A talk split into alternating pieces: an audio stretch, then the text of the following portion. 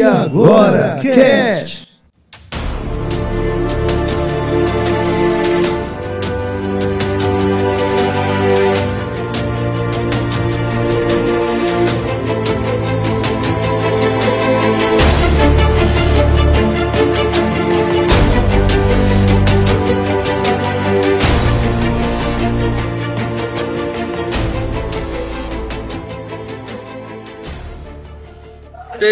Sejam boas a hora a situação e vamos nessa, né, gente? Para mais uma live, mais um podcast.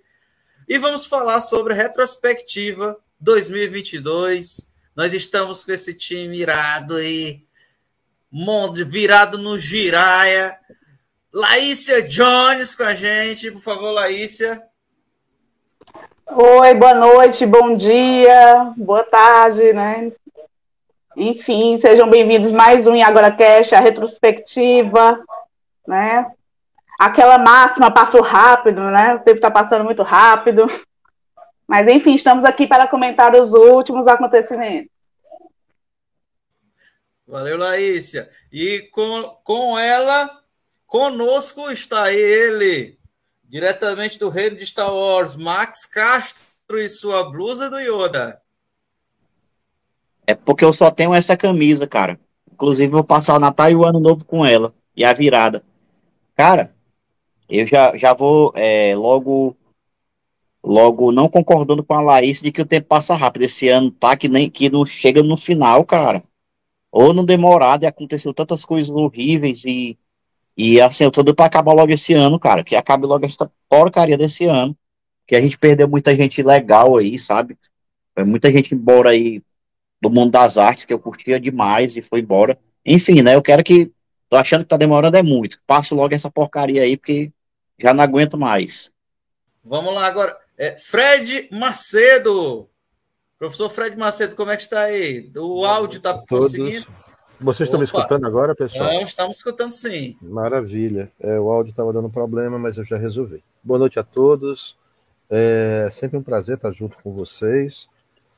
E a gente vai fazer apenas uma, de maneira muito sucinta, uma análise sobre o que aconteceu, os fatos mais marcantes, né, os, os momentos mais interessantes desse ano tão atípico né, que nós vivenciamos agora. Um ano realmente difícil saber se ele passou rápido, difícil saber se ele passou de maneira né, vagarosa, mas está sendo um ano atípico e não vou dizer o tamanho da intensidade da dificuldade que foi esse ano. Mas não foi tão difícil assim em relação, se observarmos os últimos quatro anos que nós vivenciamos, ele estava dentro já do esperado, dentro da margem da insalubridade existencial que eu achava que nós iríamos viver.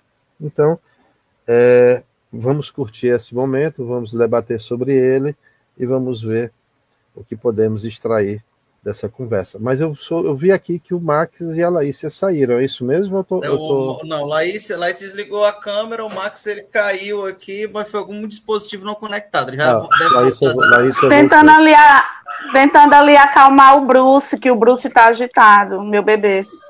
Beleza, tá bom. E o Max foi para onde? O Márcio Max... foi o problema técnico aí com ele. E ah, nós tá. estamos com ele chegando aí agora, rapaz. Por último, mas não menos importante, olha só. É, que é mas... isso, hein? O que é que ele está fazendo? Que história é essa agora? É para representar o Brasil de cabeça para baixo. Rapaz, eu vou te contar, já. É. Pedro Fonte. Acorda, Pedrinho. Ah, é, eu vou aproveitar Acorda, a oportunidade. Pedrinho acharam o verdadeiro ou ainda estão trabalhando com o clone dele ainda? Ainda é o clone. O clone é, o mais divertido, você tem que admitir. Ainda é o clone. Concordo, o clone é mais divertido. Mas meu, por, por, tradição e amizade, o outro tem mais tempo, então eu me preocupo com isso. Verdade, você tem razão. Né? Mas ele está de férias. Tá com o bem-estar dele, né, Fred? Exatamente, com o bem-estar do outro, do original, tá entendendo? Mas tudo bem. Mas vamos lá, gente. Vamos. É, é, se você estiver nos escutando, caro ouvinte, estaremos iniciando agora os recados.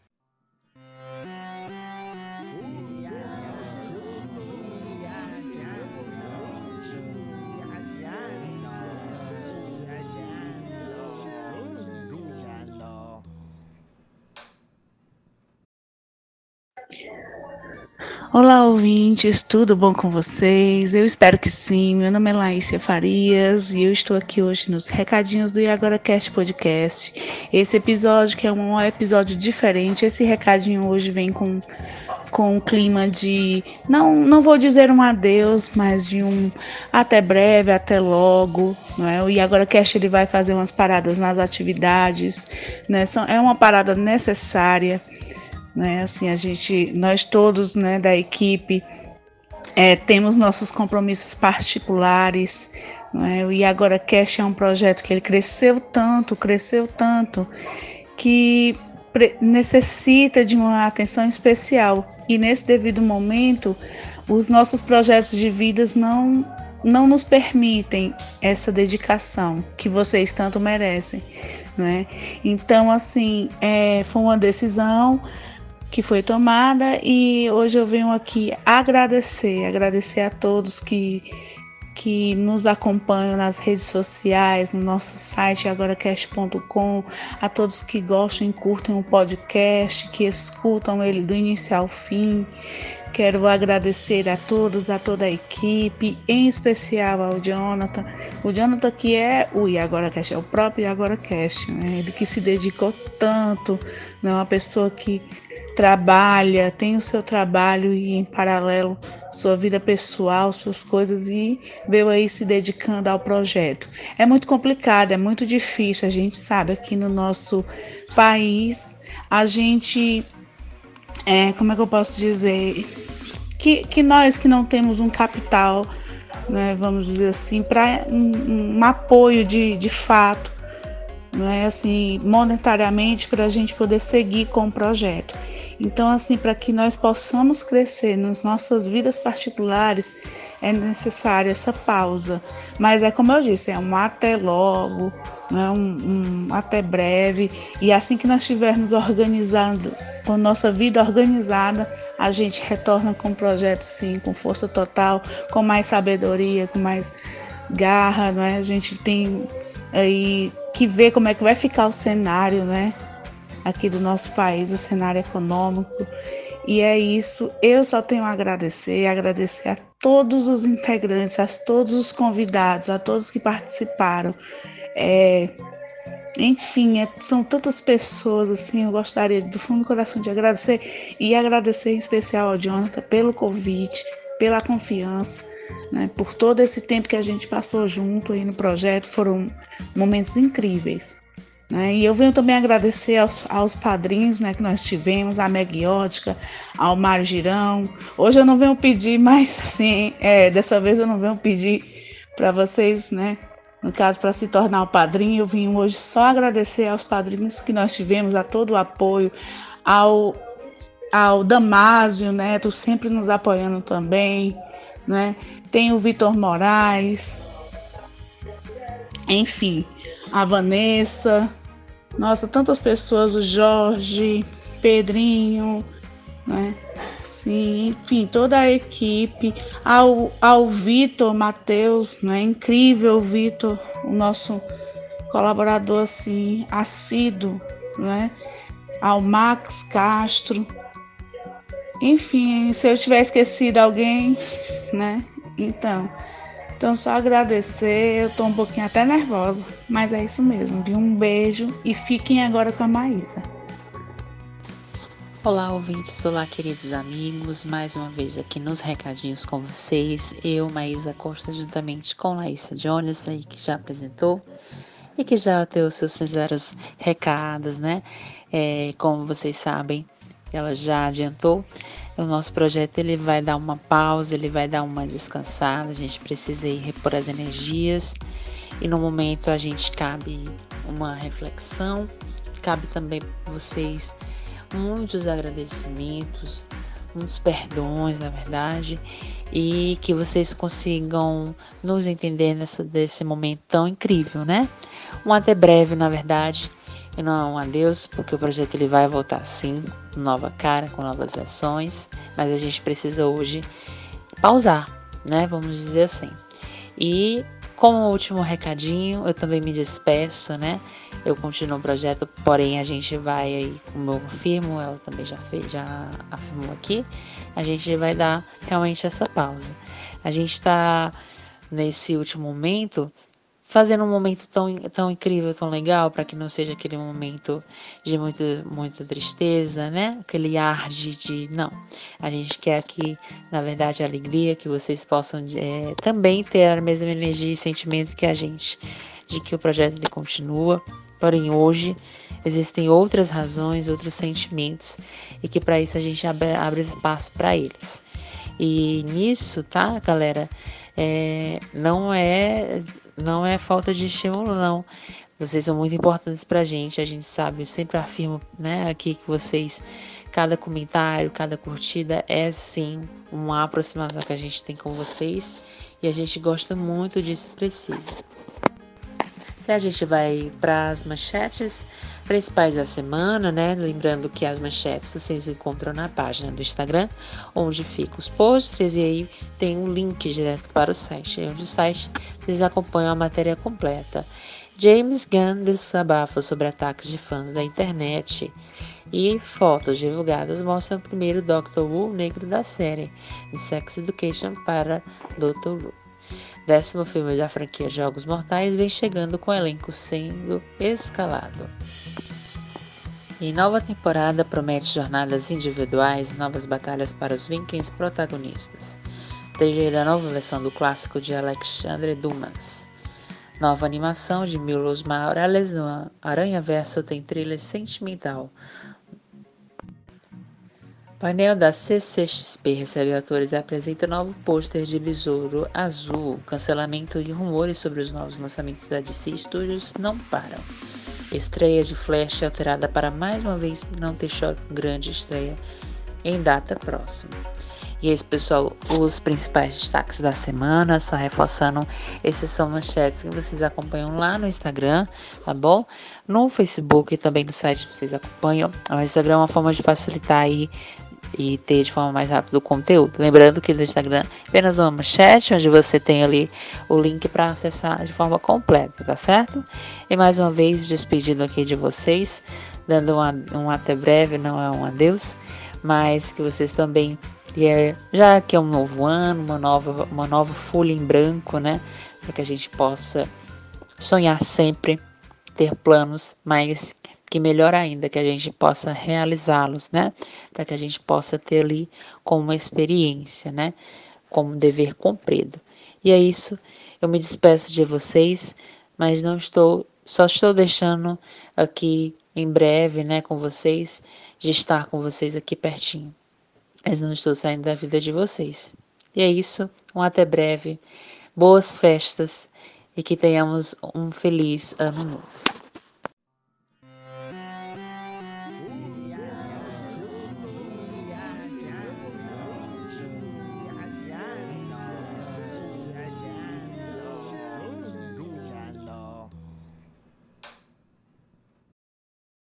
E após os recados, vamos entrando na pauta. Vamos começar a pauta aqui de uma forma mais divertida, com entretenimento, né? Depois a gente sim, vai sim. passar pelo, por tecnologia e por último nós vamos para política e jornalismo, certo? Vamos começar então com entretenimento, cinema. Nós tivemos estreias interessantes no mundo da cultura pop este ano, principalmente com heróis clássicos, né? De, das duas grandes editoras do mundo pop, Marvel e DC. E aí eu queria saber de, dos, dos, nossos amigos aqui da bancada, o que, que eles acharam aí dos filmes Batman, Doutor Estranho, Pantera Negra 2, Top Gun, ou algum outro aí que eu não citei, se gostaram, foi interessante, marcou, realmente valeu 2022 esse filme, o que, que vocês acham? And the Oscar for Best Picture is presented to. And the Oscar goes to. And the Oscar goes to. And the Oscar goes to. And the Oscar goes to. And the Oscar goes. And the Oscar goes. And the Oscar goes to. The Oscar goes to. The Oscar goes to. And the Oscar goes to. The Oscar goes to. And the the Oscar goes to. And the Oscar goes to. Laís, você quer começar? Laís foi acalmar o Bruce Lee Jones, que é o, que é o pet Não. dela, o Pincher. Já se acalmou, meu bebê. É o meu bebê. Enfim, é, eu só acompanho. Max, desliga o microfone aí quando estiver falando. Oi? É o teu mesmo, né, Laísa Rocha? Fala aí sobre os filmes.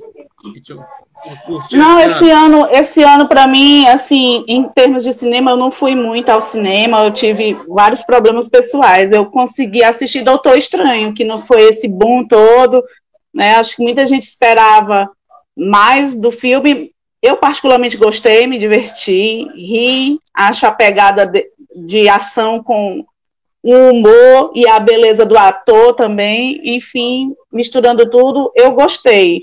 Sei que pela sequência né, da história não foi lá essas coisas, vamos dizer assim, mas gostei muito da, da personagem né, que brilhou, né, uma adolescente, vamos dizer assim, com tí- típica adolescente mesmo, acho que acertaram né, no elenco, e foi um filme que eu gostei muito, apesar de não ter sido tão assim, falado, né? Pelo menos eu, eu percebi isso, né? Diante das críticas né, e dos comentários. Hein? Muito bem. Inclusive, esse filme ele ganhou prêmio, né? É, superando outros filmes de heróis esse ano de 2022. Eu não lembro se foi o, o Films Awards, eu não lembro qual foi, o Movie Awards, mas ele ganhou um prêmio, superando outros que eram grandes cotados.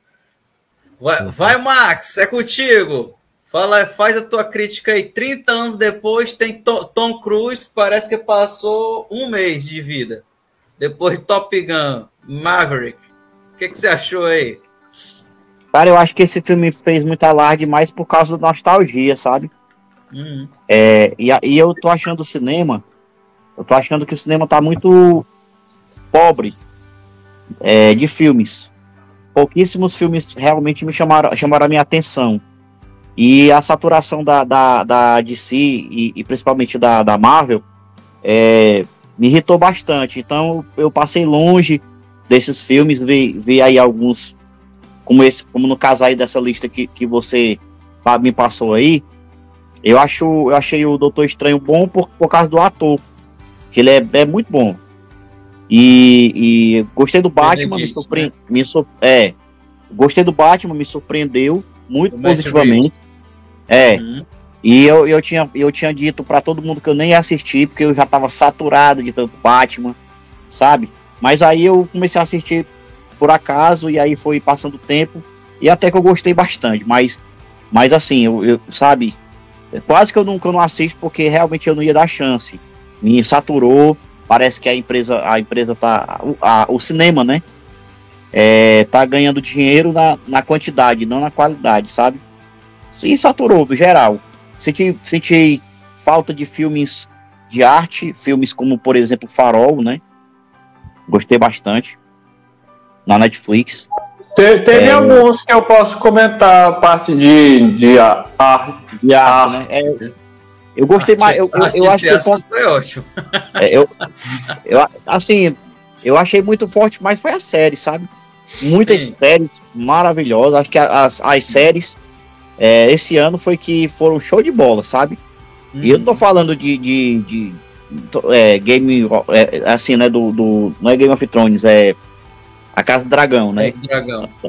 Também teve aí a, a- do, do caso aí do Senhor dos Anéis, né? Que, que lançou aí Os Anéis de Poder. os Anéis de Poder, achei bom essas séries e tá vindo mais aí, né? Essa agora que tá fazendo muito sucesso aí, que eu, eu sempre gostei muito, muito do, do, do universo aí da família Adams, né? Achei interessantíssimo e tal. Vandinha. Bem escrachado. Pois é, a Vandinha aí, né? E, e desbancou, né, cara? O. Qual foi a, a outra? Acho que não foi Stranger Things, foi o Cobra Kai. Desbancou o Cobra Kai em número de downloads, né? Ah, o próprio Cobra Kai, cara, esse ano foi muito bom, cara. Cobra Kai Também. e, e teve também o Strange Things e tal. Acho que de série a gente foi muito bem, de filmes nem tanto, né? sim. Mas, mas é, ponto, foi retomando, né? é, ponto positivo aí, eu tava procurando aí umas coisas assim mais diferentonas pra assistir, mas terminei, terminei, nos livros esse ano, tô, tô lendo aí um, umas coisas legais aí de livro, e é isso. Voltei, tô tentando voltar para os livros, porque eu estava muito, muito distante, sabe, do, da literatura. Uhum. E aí eu tô voltando aí com Dostoiévski, tô lendo, lendo Crime e Castigo. Eu já, já tinha lido, mas agora acho que com, com a maturidade maior, eu acho que vou, vou conseguir curtir mais o livro, que é muito pesado, muito denso, né? Com, com, com as suas coisas, preceitos morais e tal, mas o assunto é filme, né? Então pronto, vou encerrar por aqui, deixar para quem assistiu aí, como Pedro, comentar. Pedro, fala, fala aí, Pedro, do cinema de arte. É, é porque é uma categoria meio estranha, né, meu? Porque teoricamente todo cinema, o cinema é, é conhecido como a, a, sétima arte, né? Se não me engano, sétima arte. Uhum, é. E então, consequentemente, todo cinema, todo filme que se que ocorre na mídia cinema é considerado arte, né? Agora, porque é, ele, o cinema se tornou uma coisa muito comercial, principalmente no, do século XX para cá, ele, é, boa parte dessas produções acaba não tendo um valor artístico muito relevante por conta das fórmulas, né? Tipo esses, esses filmes DC e Marvel, quase todos seguem uma fórmula muito batida e aí a arte ela é, é, por definição uma coisa criativa né? Então você cria coisas novas. Se o uhum. filme fica repisando coisas velhas velhas fórmulas construções já cansadas é, o valor artístico dele vai diminuindo cada vez mais. Então os filmes que eles eles ultrapassam as velhas fórmulas, né? Eles criam coisas novas, propõem novas discussões, aí eles ganham essa essa essa etiqueta de arte, né? E, e são, também são fora do circuito comercial. Né? Eu assisti alguns pelo e agora posso comentar alguns aqui, é, que alguns filmes que eu fui representando no agora Cast, escrevi uh, também uma crítica, entre aspas, né? Que eu não sou crítico de cinema nada, né? Mas escrevi lá meus comentários no site. Para começar, eu não me lembro se o Exorcismo de Deus foi. Exorcismo de Deus é o contrário do filme de arte. É um filme de horror. De horror de desarte. Um filme de é. desarte. Como... é, é um filme muito ruim, né? Que é mais um filme de, de exorcismo, né? Da tem uma, uma, um gênero, né, é. no cinema, um subgênero no cinema de horror, que é os filmes de exorcismo, que quase todo ano tem vários, e o do, do começo desse ano foi muito ruim, né? E, e é, vamos. Eu... Oh, vai lá, quando, Não, não, quando você terminar, Pedro, eu só queria fazer uma adenda, eu falei que ia escutar vocês, mas aí que você levantou uma questão bem interessante, e o Max também, quando falou das séries, e quando você falou dos filmes uhum. de terror, é minha praia como cinéfilo, e eu admito que eu estou um pouco desatualizado, mas eu queria fazer um comentário sobre a sua análise, que eu achei bem interessante. Viu? Pode do, do, do exorcismo? Viu? Do filme de exorcismo? Deles, Deus, de outros filmes, deles e de outros filmes de terror que, que eu tenho assistido nos últimos anos, né? Sim, viu? ok. Uhum. É. O, o, né, a, a, discussão do sistema de arte também é uma discussão interessante, né? Por, é, que eu, eu me rapidamente, né? Eu me, eu me eu topei com essa discussão quando lançou, não esse ano, mas tem alguns anos, o filme da Gisele, B, Gisele Bündchen. Não, não, não, não. Ela táxi, fez um filme. Táxi. É, exatamente. eu, nunca vi, eu nunca vi, nunca vi. E quando lançou, não, quando lançou, eu estava cursando a faculdade de filosofia. E uma colega minha é, vi, trouxe o filme, vai lançou o filme Táxi. Aí eu falei, isso não é arte. Aí ela, como não é? Teve táxi, eu, vou, eu, vou, logo lhe traumatizar, teve táxi é 2, tá, Pedro? Teve táxi é. 2, cara. Teve táxi 2, cara. É, é, como se você é, reelegesse Bolsonaro. Tá entendendo? Depois de quatro anos tá de desgoverno, você relevesse Bolsonaro. O táxi 2 é tão doloroso quanto a possibilidade. Gente, mas tudo bem, era só, eu vou voltar depois para falar do terror. Desculpa, porque você é tão bom tão quanto Cinderela Baiana. Cinderela ah, Baiana é. Ah, não, não é fala da Cinderela, esse por é- favor. Não, não, peraí, gente. Cinderela Baiana é maravilhoso. É, marav é, é maravilhoso. Ela, não, é maravilhoso. Não eu, fale dela, por favor. Ah, você vê, é uma crítica social. É uma crítica social. É, é, Aquela cena dela A cena que ela libera o, o, o canário, o, o campino, o galo campina, que ela liberta o galo campina e dança, é, representa a minha profissão. É, é o serviço social puro aquilo ali. Com certeza. É uma obra-prima, eu acho. Não dê isso, menina. Você devia estar brincando e estudando, não jogada na estrada para ganhar os míseros trocados para matar a fome. Vai, passarinho. Você, como as crianças, também tem o direito à liberdade.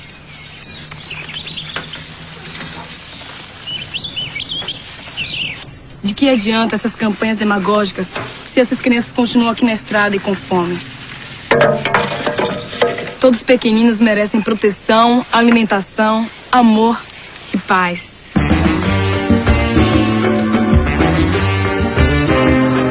Você vê aquela menina é, dançando, é botar na adolescência, um, um juventil, um, um infante dançando, e fazer a Carla Pérez nova, ela passa todo o filme dançando, ela passa o filme todo saracoteando, ela vai de um lado, ela vai do outro. Os diálogos são primorosos. E quando a Carla Pérez assume, com toda a sua grandeza artística, o filme, ele, ele é eivado de simbolismos, é maravilhoso.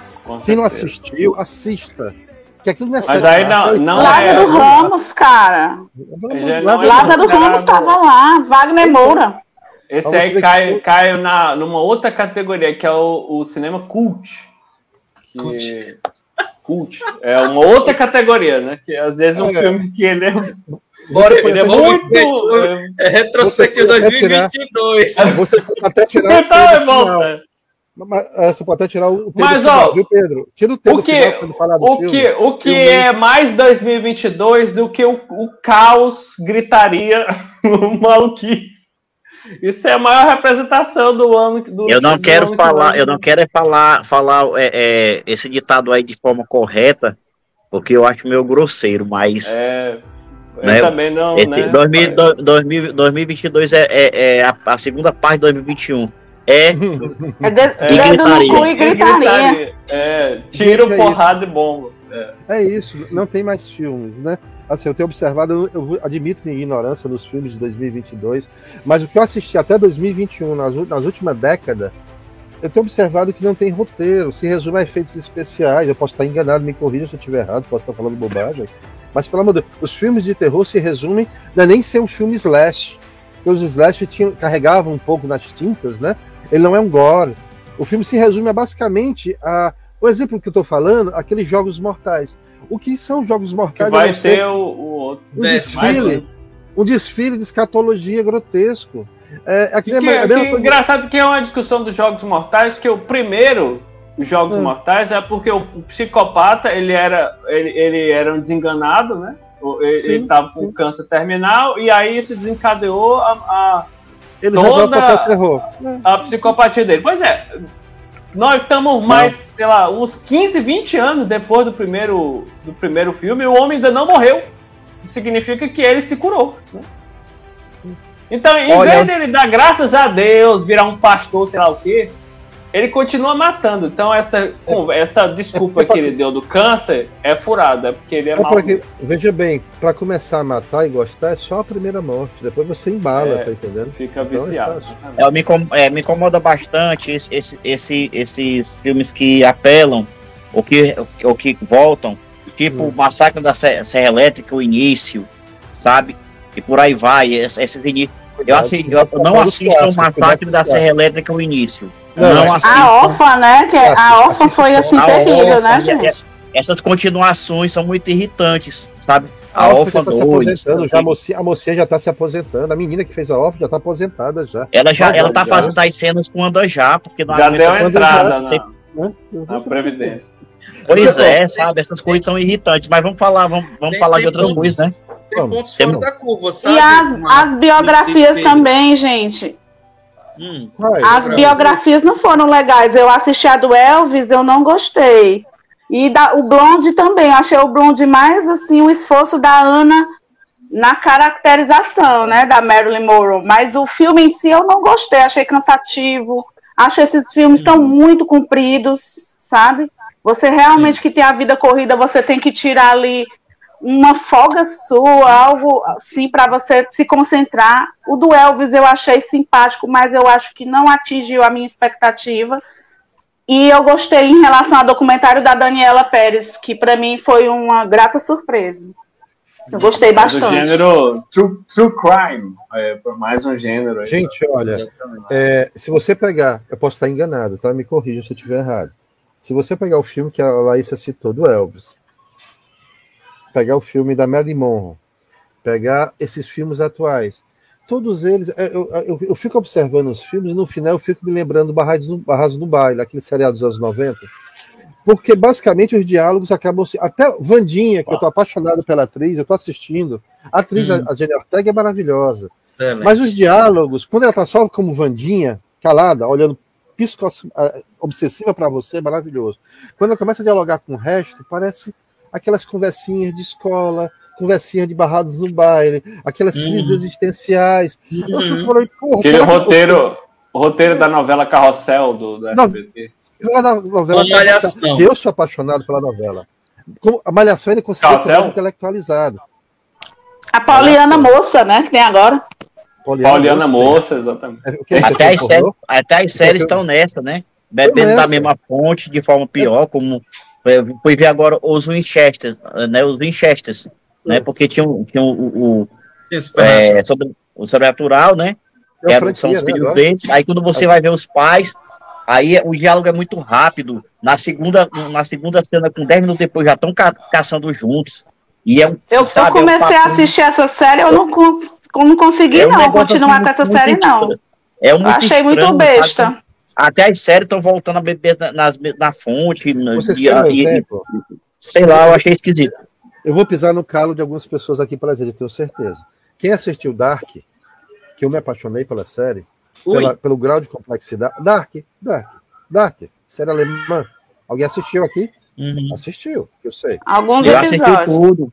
Foi a grande vedete desse ano, né? Foi a foi. grande vedete, cara. Dark, Não, desse ano foi 1899, né? Pois é, Dark foi é de 2017. Ela, ela passou muitos anos sendo ignorada na Netflix. E eu só fui assisti-la agora, em 2021.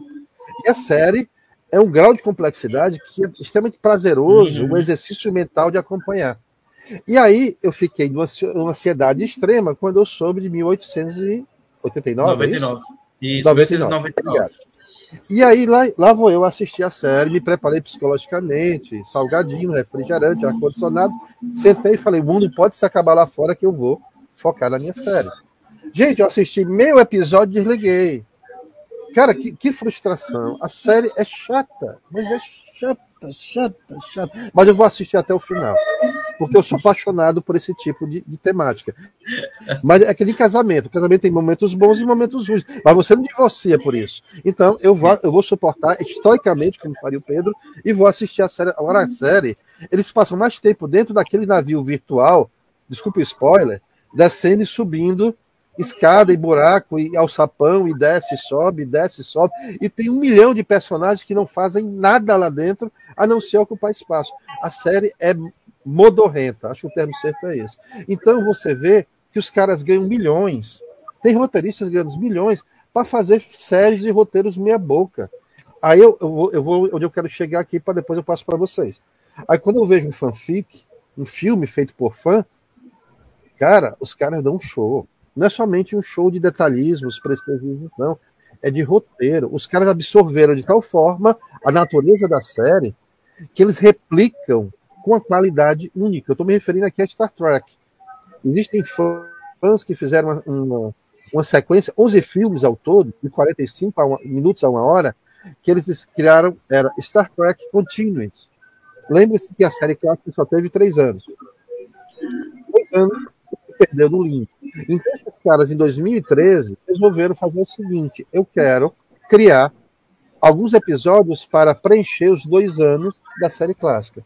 E eles reproduziram com tamanho precioso, detalhismo e natureza da série, que depois do primeiro, isso tirando do próprio bolso, que depois do primeiro episódio, você esquece que o Capitão Kirk era o William Shatner, que o Spock era o Leonard Nimoy, que o Dr. McCoy era o Forrest Cayley. Você esquece os atores originais e não consegue ver além dos personagens.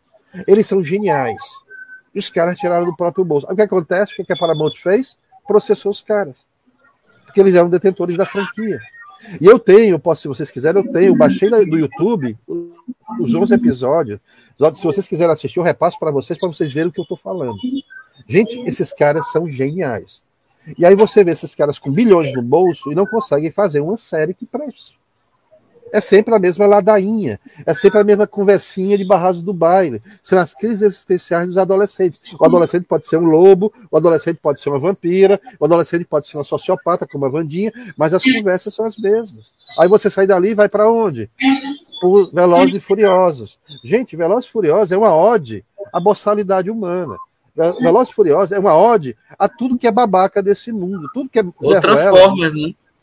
Chegando. Ah, transforma, transforma, aí, aí, você, aí você me deu um chute nos ovos. Aí, aí, aí eu nem falo mais nada. Aí deixa tem, mas, tem, mas tem séries, Fred. Fred. Diz. Pode falar, Laís.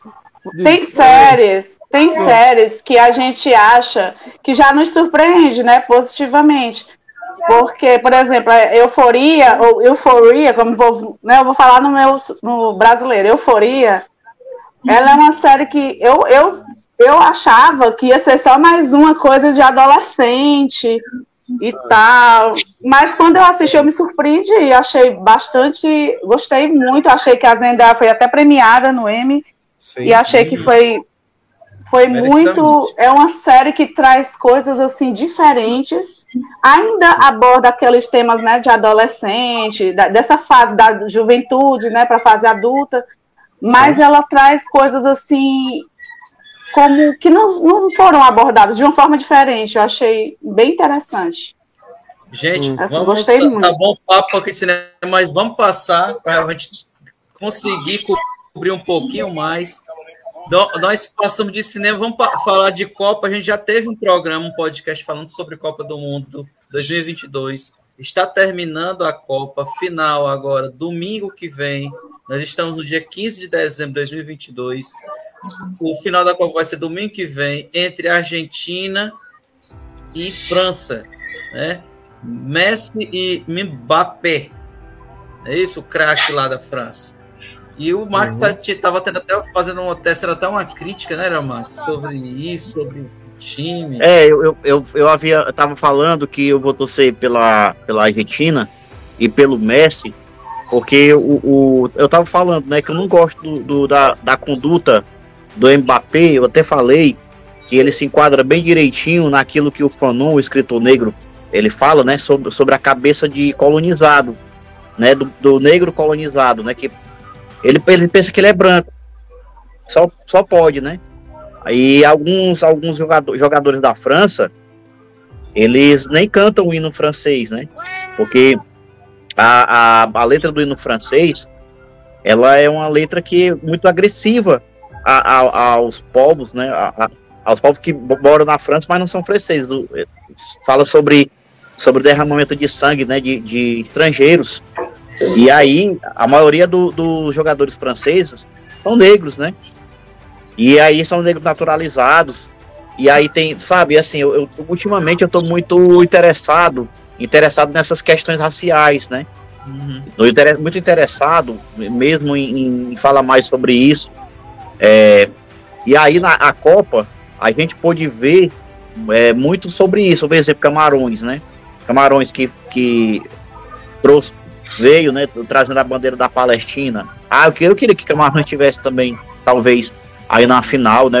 Eles ganharam o público, né?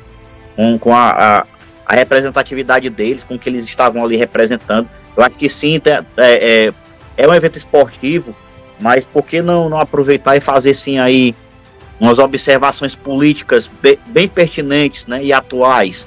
Então, no caso aí, eu vou torcer pela Argentina porque eu, pessoalmente, eu gosto do Messi, Messi como jogador e também como uma, uma, é, ele é uma figura bem, bem agradável, bem mais agradável, por exemplo, do que o nosso Neymar, né?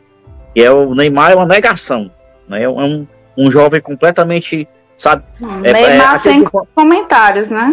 É, só para concluir, né? O Neymar, ele, ele, ele, nem achava que ele era negro, né? Depois que ele passou uma situação lá fora, é que ele, que ele veio se, se sentir um pouco, né? Porque assim, é, é aquele, é aquele negro, né, que se acha branco porque tem dinheiro, né? Ele, ele disse certa vez que nunca tinha passado é, uma ocasião em, em que ele se sentiu se sentiu é, é, uma vítima do racismo, né? E aí depois, lá fora, ele é tratado né, de forma bem negativa, aí fala sobre o, o assunto, entendeu? Enquanto que, sei lá, né? O, é, é, o mesmo caso do Mbappé, por exemplo. Então é por isso que eu queria que a Argentina ganhasse. Mas, né, cada um é cada um. Torce para quem quiser. A começar pelo local, né, que foi feita a Copa, que é um local que a gente até conversou sobre isso na, no podcast sobre a Copa, né? Que é um, um, local que eu achei assim, um tiro no pé. Se, a, se a, o Catar achava que era a oportunidade deles mostrarem ao mundo que não era essa coisa repressiva, foi um tiro no pé. Eu acho que ficou, apesar deles terem ganho muito dinheiro, né? Vamos dizer assim, achei o local totalmente equivocado para essa competição mundial de grande importância. Eu, particularmente, não torço muito desde 2010. Antes mesmo do 7 a 1 eu já não estava mais curtindo, porque eu vi uma falta de raça. Não sei vocês, mas eu sinto isso. A gente que vem de, de 94, né, 98 acompanhando, eu sinto isso diante do, do time do Brasil. Eu acho simplesmente assim, a gente sem raça. Ah, é, é, não falta o sangue no olho, que os argentinos têm. Você viu aquele jogo da Holanda? É sangue no olho, cara. É competição independente. Ah, porque já estão ricos, né? Porque tem essa questão a, social também. Que fez a Croácia Aí, ganhar, deslumbrados né? com dinheiro. Eu sei, assim, que o Brasil. Brasil tem jogador de, de, de clube, cara. Não tem jogador de seleção. Porque falta essa raça. É um espírito de deslumbrado que eles têm. Porque você vê que não tem aquela raça, é só é porque o pessoal ele só assiste o jogo do Brasil. E a gente que gosta de esporte, a gente assiste os adversários, que é o, a gente tem que conhecer os adversários. Então era só assistir os outros jogos para saber que o Brasil não ia ganhar. Quando eu dizia que o Brasil não ia ganhar, eu era vista como, ai, ah, lá vem ela. Não sei o que eu digo, gente, vocês não estão assistindo os outros jogos. É impressionante. Lá Porque eu, assisti, eu assistia pelo Casé, né? Eu é, não assistia pra... pela Globo. Só queria perguntar ao John se ele ainda vai falar sobre, sobre games, que eu acho que valeria Vamos. a pena, porque, porque foi o ano do, dos games, cara. E aí, de repente, a gente pode passar batido. Teve o Game Nossa, Awards, né? Que, que foi a premiação do, do, dos games, né, do mundo dos games. Houve, são duas principais, né? Que é, que é do Joystick Awards e do Game Awards, que é da Sony. E aí o Elden Ring levou foi tudo, bicho. Tu é doido, levou foi tudo. Eu até fiquei impressionado. Porque ficou, o, ficou, ficou, aquela expectativa, né, Marcos? Muita gente tava apostando no Ragnarok, né? É porque é, o, o God of War é da Sony, né? E aí no evento dela ela vai dar a premiação para outra pessoa. Não vai dar para o jogo dela. Mas aí, curiosamente, eu não sei se foi pressão, sabe? Ou, ou, ou, mesmo, eu acho que o motivo é porque. Não é, não é nem, o, o, o, não é nem o troféu imprensa do Silvio Santos, que Silvio só quem Santos. ganha é, é gente do SBT. É. Agora, agora eu acho que é porque o, o, o Miyazaki, cara, o, Miyazaki, que é o produtor do Elden Ring, o estúdio dele, né, a From Software, é, é, é parceira da, da Sony faz muito, muitos anos, né? Então, também tem isso. E aí o, o Elden Ring levou tudo, cara, foi muita gente é, viu isso aí, milhares de pessoas no mundo todo. Um, um pirralho lá subiu no palco de penetra, sabe? Nunca tinha acontecido isso. E um garoto lá, um jovem, entrou lá na premia, no, no final da, da, do programa, ficou lá do lado do Miyazaki, todo mundo se perguntando quem era aquele cara, e todo mundo que estava assistindo ao vivo como eu. Cara, quem é aquele menino lá, mano? O que, que ele tá fazendo ali? Aí a gente ficou é, se perguntando o que, o que que era, se era alguma surpresa do programa, sabe? E assim, cara, é, é, foi incrível como a indústria do, dos games é, se, se, envolveu com cinema, com série também, né? Ah, sim, ah, o, o, né? Aí a gente tem aí as séries como, como The Witcher, que tá, né? Tem um maior sucesso.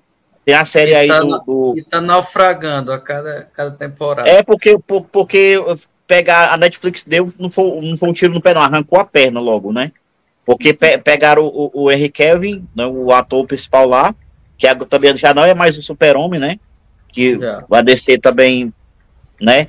Só entristece James Gunn, James Gunn deu as contas dele, bateu. Pois é, cara, e aí, e aí, o, o jogo, cara, o jogo do é, é, The Witcher, cara, tá aí. O jogo, todo mundo falando do jogo, sabe? A, ontem, dia 14, né? Ontem foi lançado mais DLCs, sabe? Novas pro jogo que é antigo e voltou agora com força total por causa do The Witcher, né? E aí a gente tem também esse, esse é, é, God of War Ragnarok. Meu irmão, esse jogo já vendeu, cara, é a indústria que mais fatura, não tem jeito, sabe? Games é foda, foda demais, né? E aí, só pra encerrar tudo, né? Vai vir aí é, mais jogos aí Star Wars, né? Que tinha um Jedi Fallen Order, né? Agora já tem outro Jedi novo que vai sair. O Elden Ring saiu DLC novo, acabou de sair hoje. Eu tava até olhando agora há pouco o que, que tinha de novo, né? Que agora são os combates nas arenas, né? Hiper viciante. Então, assim, foi o ano dos games, cara. E, poxa vida, a gente só, só a decepção mesmo do, do, do Cyberpunk, né? Que não conseguiu se recuperar.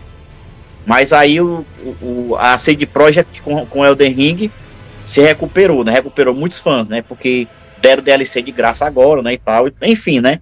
Foi, foi o ano dos games, cara. Foi foda, foda demais. Que massa, que massa. Valeu, Max. Vamos passar então para tecnologia, gente. 5G chega ao Brasil. O que, que você acha? Achou disso, Pedro? 5G chegando ao Brasil, a tecnologia que facilita a telefonia e a transmissão de dados móveis. O que, que você acha? Ainda está muito incipiente, né? Não tem, ainda não. Poucas pessoas têm acesso a esse 5G, né? Os Isso, aparelhos. Tecnologia. Porque os aparelhos ainda estão caros. Estão com, tá com o quê? Com seis meses que os aparelhos estão sendo vendidos. É, e, e ainda tem a, a instalação, porque essa, essa tecnologia ela depende de uma infraestrutura muito cara e, e né, é, o sinal ele precisa de mais antenas para uhum. funcionar. Né? Então, demanda tempo e dinheiro né, para instalar todas essas antenas. E ainda, não, pelo menos aqui no Ceará, eu não, não vi essa, é, é, o 5G realmente funcionando e fazendo diferença, porque é uma promessa muito é, é, é muito interessante uh, em termos de rapidez em tudo e principalmente na internet das coisas, né? O, o carro que é conectado e a casa é conectada uhum. e conectado com os aparelhos entre si, super veloz né? e, e para você ter toda essa essa aproveitar né todo esse potencial você precisaria de mais tempo né para instalação dos equipamentos da estrutura né e dos, acho, acho que com o tempo né é, Acho que com o tempo ele, ele vai chegando e em contrapartida o Lula já tem um projeto, não é, aí do Bolsa Isso. Internet para levar o 4G para regiões que ainda não, não possuem, né, em contrapartida disso. Mas acredito que o, o 5G vem chegando devagarinho, vai baixando mais o. É, chegando mais na classe C e aí vai. Aos poucos Olha, vai dominar, né? Olha, posso estar sendo Isso. muito otimista Posso estar sendo muito otimista, mas eu creio que casas inteligentes não são não são coisas assim tão tão distantes, até mesmo assim de uma de uma classe classe média baixa, porque eu eu estava trabalhando esses dias em uma casa e ela ela está sendo feita, né, projetada para ser uma casa inteligente, né? Então assim, é, pelo que eu percebi, é sim há um certo gasto, mas não é nada também tão do outro mundo, não. E tão difícil de, de, de fazer, não, sabe?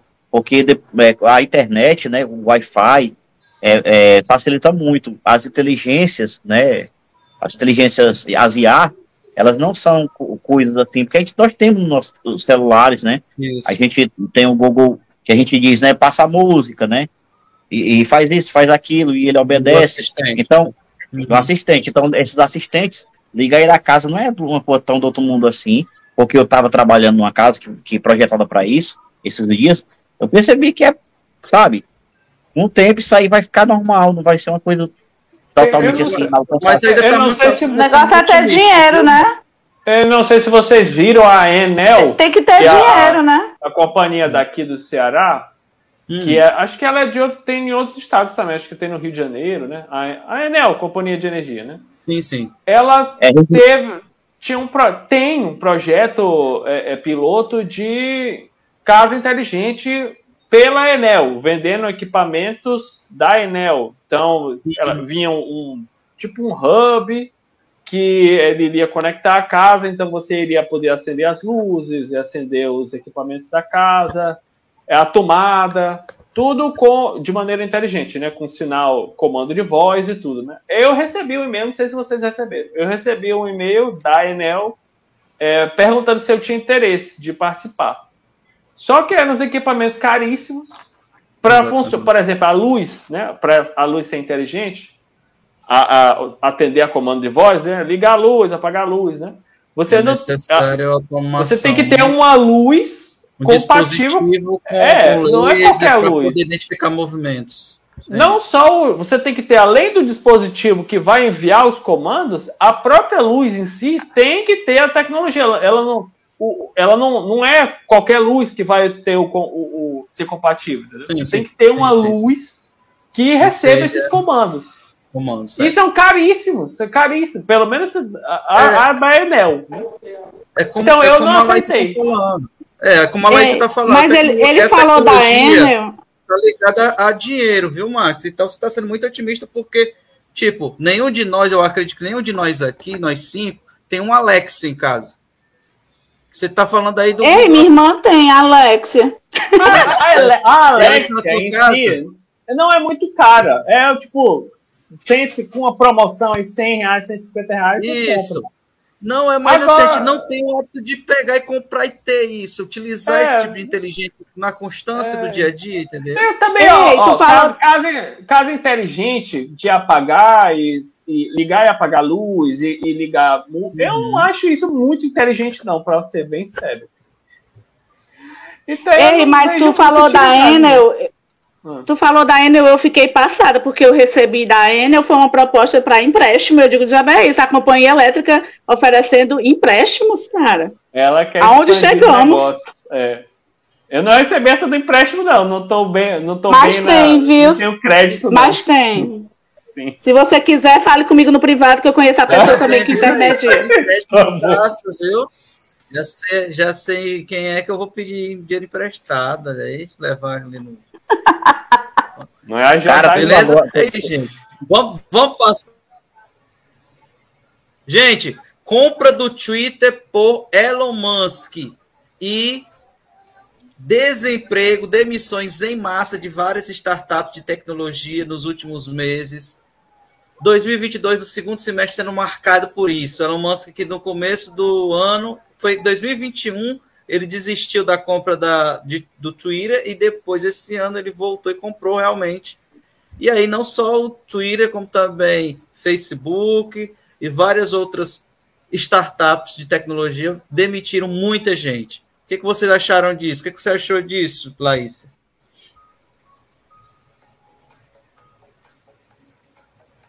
Laísa? Alô? Aí você tá ouvindo a música lá. né? Foi cuidado com cinto o do Fili, é? desligado. Vai, Max, a rocha. Cara, é o seguinte, é. Eu, eu acho interessante como o Elon Musk ele passou de. Ele passou de um, um, um homem de ferro da vida real, né? Do, do Tony Stark da vida real.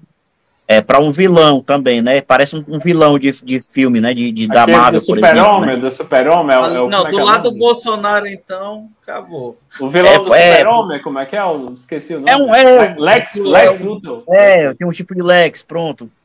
É porque, assim, é, é, ele foi. ele- a forma como ele, ele lida com os seus funcionários é muito escrota, né? A gente está avançando aí para várias pautas, e exemplo, né, no, no mundo inteiro, de que, de que se deve trabalhar menos, como em, em alguns países europeus, que agora é seis horas, né? Pessoas trabalham só seis horas, não é mais oito, nem sete. É, trabalhar menos para ter uma qualidade de vida melhor, e aí é, foi anos aí de luta para ter um lugar no trabalho, para descansar, ter uma cafeteira, ter um, né, tornar o ambiente ali mais humanizado, aí o cara de repente vem, quer que o cara durma no trabalho, sabe, produza de forma animalesca aí durante horas e horas e, e diz, olha, quem, não, quem quiser produzir tá aqui, venha trabalhar, quem não quiser não precisa vir, demite em massa, e aí, eu acho que, é, que tem muito a ver com o ser humano mesmo, sabe? O poder subir na cabeça, o cara de repente tem muito dinheiro, acha que Porque o cara é, é, é, é um negócio assim inacreditável, né? O dinheiro que esse cara tem, é, eu não consigo nem mensurar, sinceramente. Mas ele aí já cara perdeu, só... perdeu o posto, né? De mais é, o cara perde agora, a, o cara... cara perde a mão, o cara perde, de repente, eu, eu não duvido nada de que, de que a realidade para esse cara é outra coisa. Sabe? De repente o cara perde ali a noção de realidade e acha que é um deus, sabe? E de fato ele eu é acho... um, um deus para muito eu queria saber gente. se o, o E Agora Cash. Além de ter talaricado de Depp, né? Elon Musk é. Ei, e o E Agora Cash já tem cu? É cu, é o nome daquela plataforma indiana? Aquele aplicativo indiano? Tu já tem quantas pessoas no teu cu, Laís? Só passar. Eu não entrei ainda, não baixei não, o cu é ainda. Ah, tá certo. Ainda tá. Não baixei, mas o E Agora Cash tem que estar tá lá, viu? É a rede social. Mas, mas a quinta maldoso. série tá gritando aqui, cara. A quinta série tá. Agora sim, mais uma alteração. Dicu vem aí. Alexander Dicu. É melhor, né?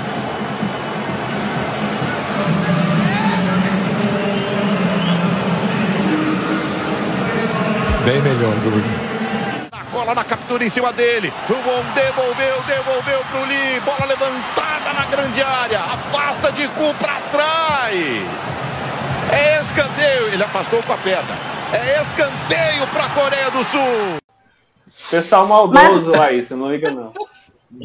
Não é a quinta série, Ei, é, mas, mas, vocês quinta falando é. em crises, eu lembrei de um autor, acho que é o Ricardo Antunes, porque ele, ele, se eu não me engano, ele fala sobre crises, né? E...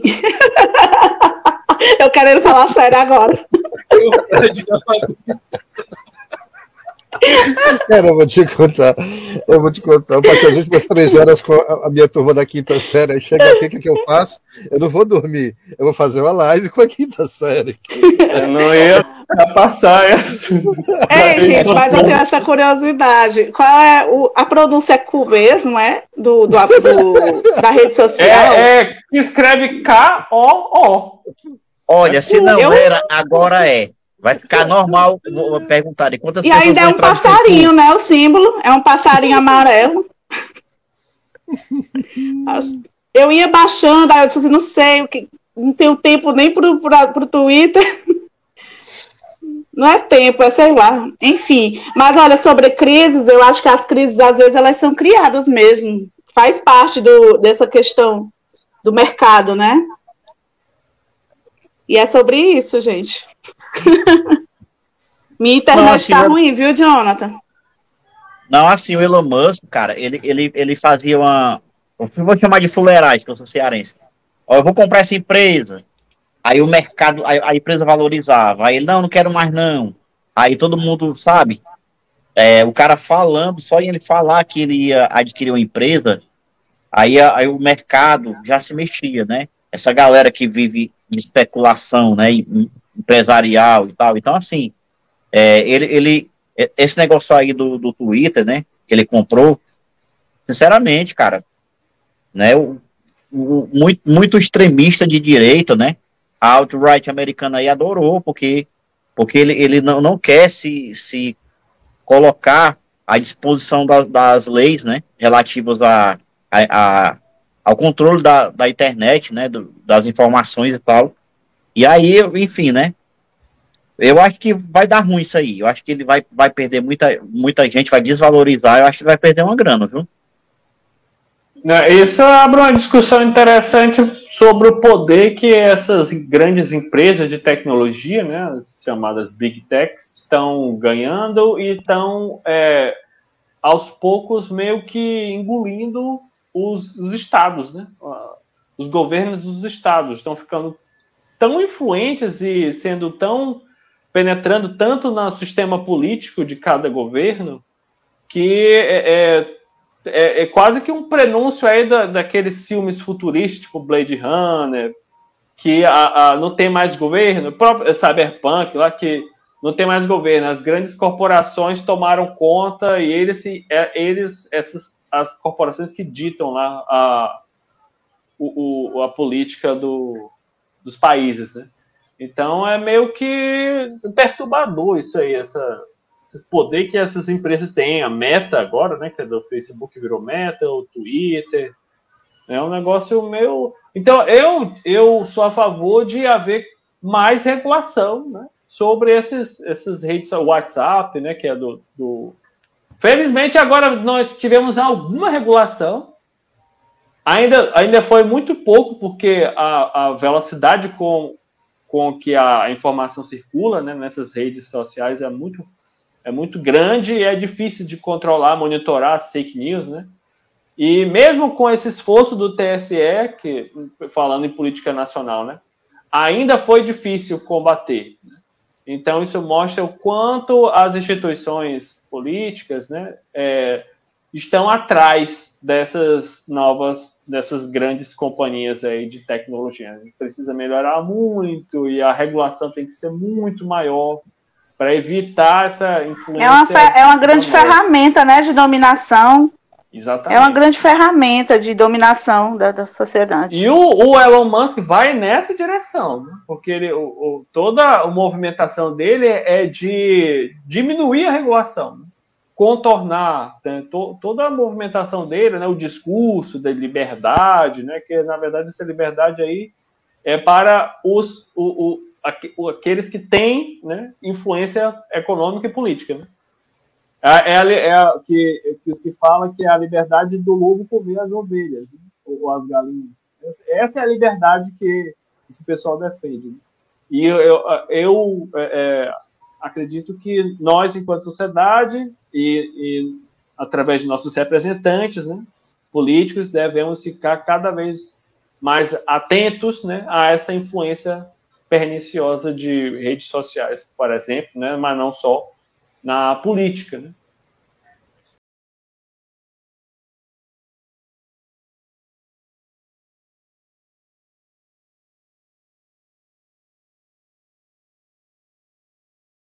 Fala agora da guerra na Ucrânia porque acabam de surgir, gente, novas imagens do desespero na hora de salvar soldados e civis feridos no conflito. Vamos acompanhar, ó,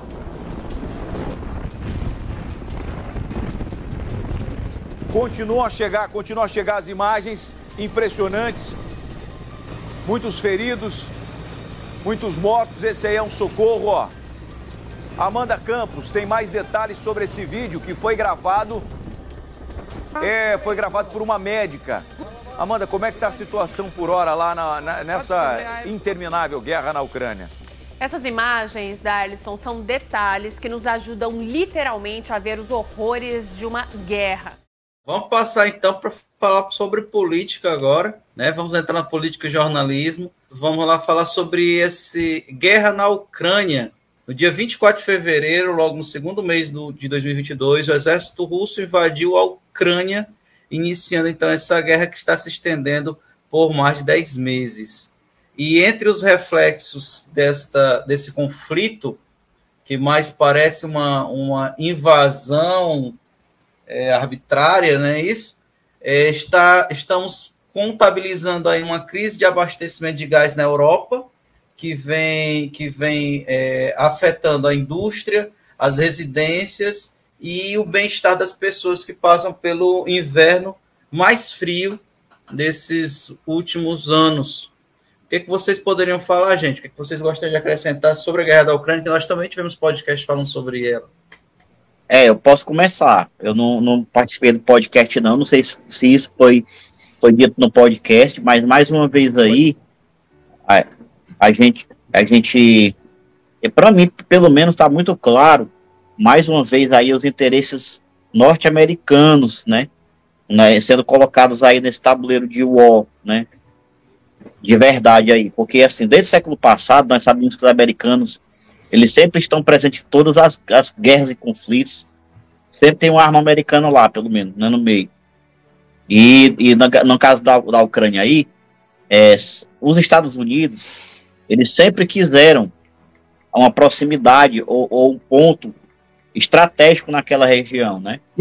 E aí, e aí eu acho que a Ucrânia fez muito errado, era para fazer como outros estados que nunca se, se envolveram porque assinaram um pacto de, de, de que não iam se envolver em conflitos e ficar neutras, né? Como a Holanda, por exemplo, né? E aí a Ucrânia vai e me apronta uma dessa, né? Aí esse, o Zelensky vai, aí reúne, reúne soldados, alguns mercenários, a gente viu aí nazistas declarados, né? Lutando para a Ucrânia. Isso não pode terminar bem, né? Mas, então, assim, eu acho, eu, eu sou contrário demais a, a, a, a Ucrânia ter ter, sabe, é, ido contra a Rússia. É claro que tá todo mundo errado aí, ninguém tá certo, mas é, mais uma vez, para mim, tem uma, um dedo americano no meio, esse dedo sempre sujo de sangue, né? E, e em busca de interesse. Só para começar eu... aqui a discussão, vou logo falando isso. Eu queria só fazer um adendo às palavras do Marx. É preciso, a gente não pode, essa, essa postura meio monocromática entre. É sempre assim, né? A história é sempre construída meio de forma polarizada, né? Entre sempre tem um mocinho para um determinado ou específico contraparte vilã, né? É, seria muito relativismo da nossa parte a gente encarar o Putin como o vilão dessa relação. Eu não estou defendendo a União, a Rússia não, tá? Deixar bem claro isso.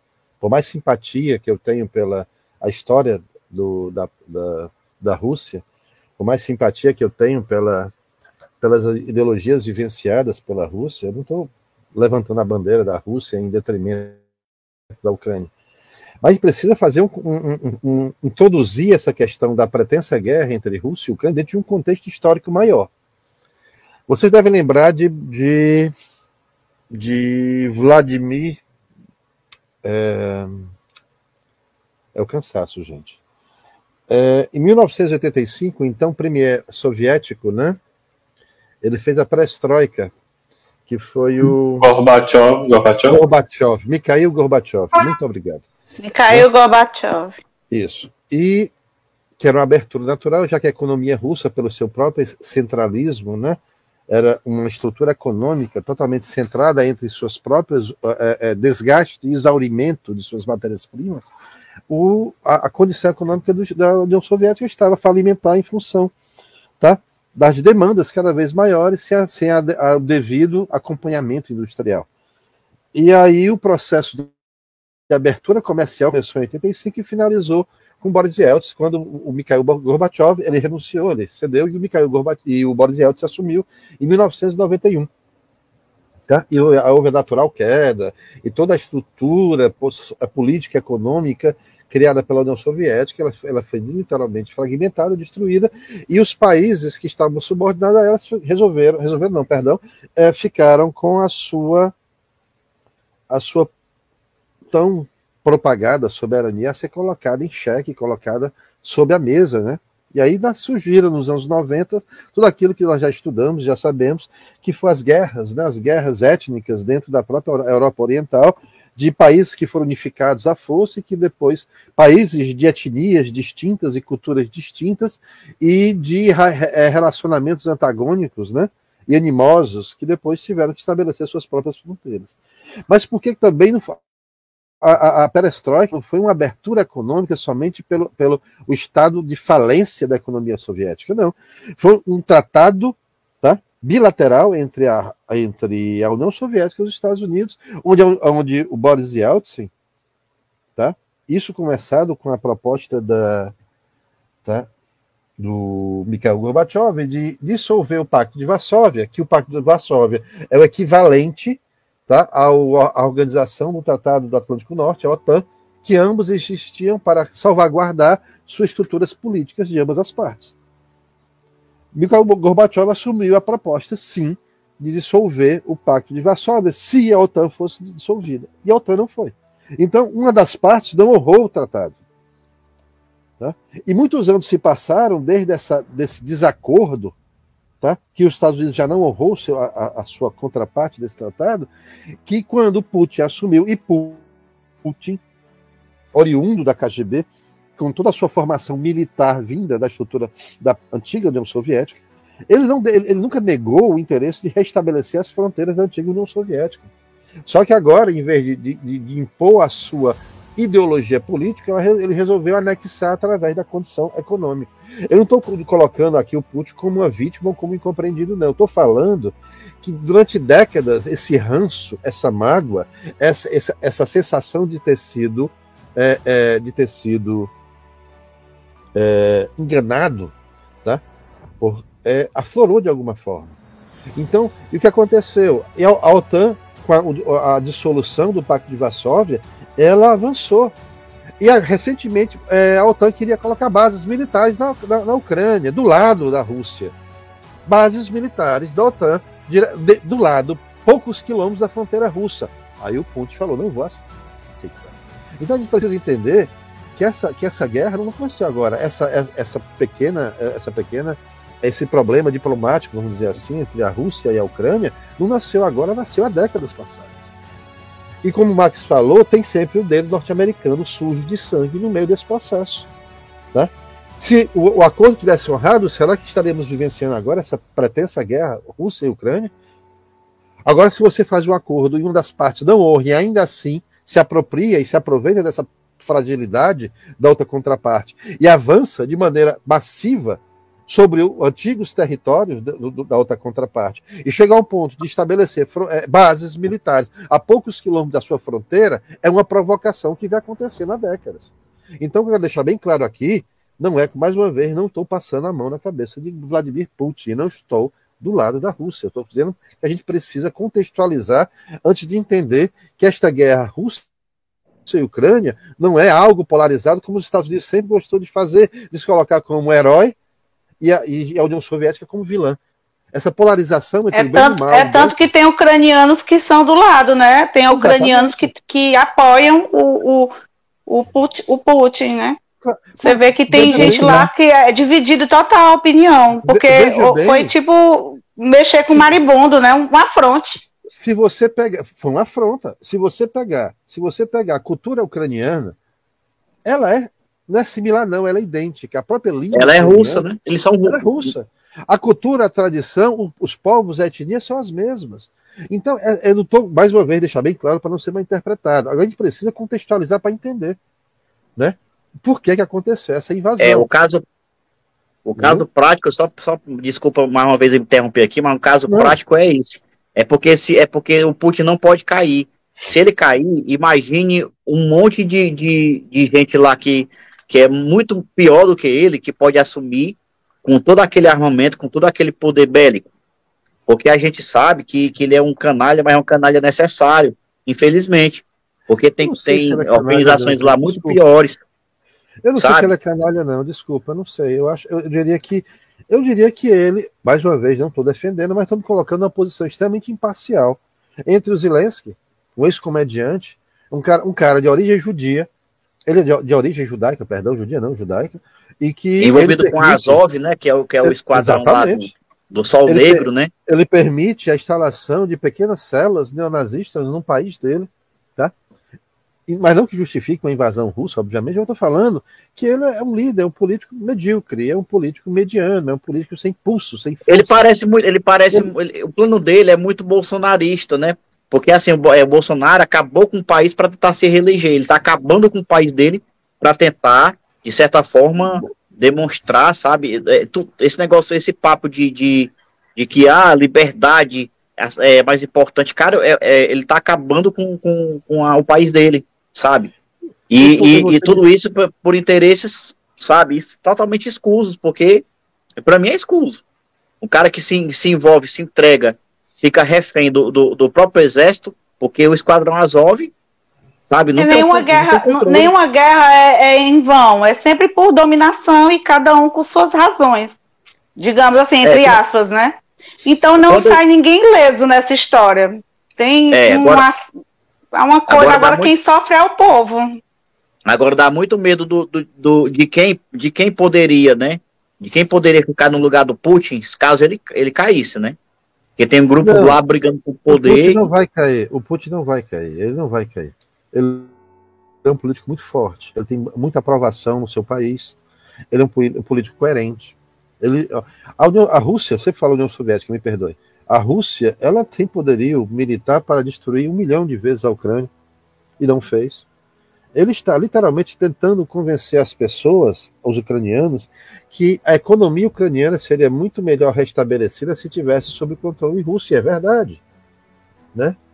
É verdade.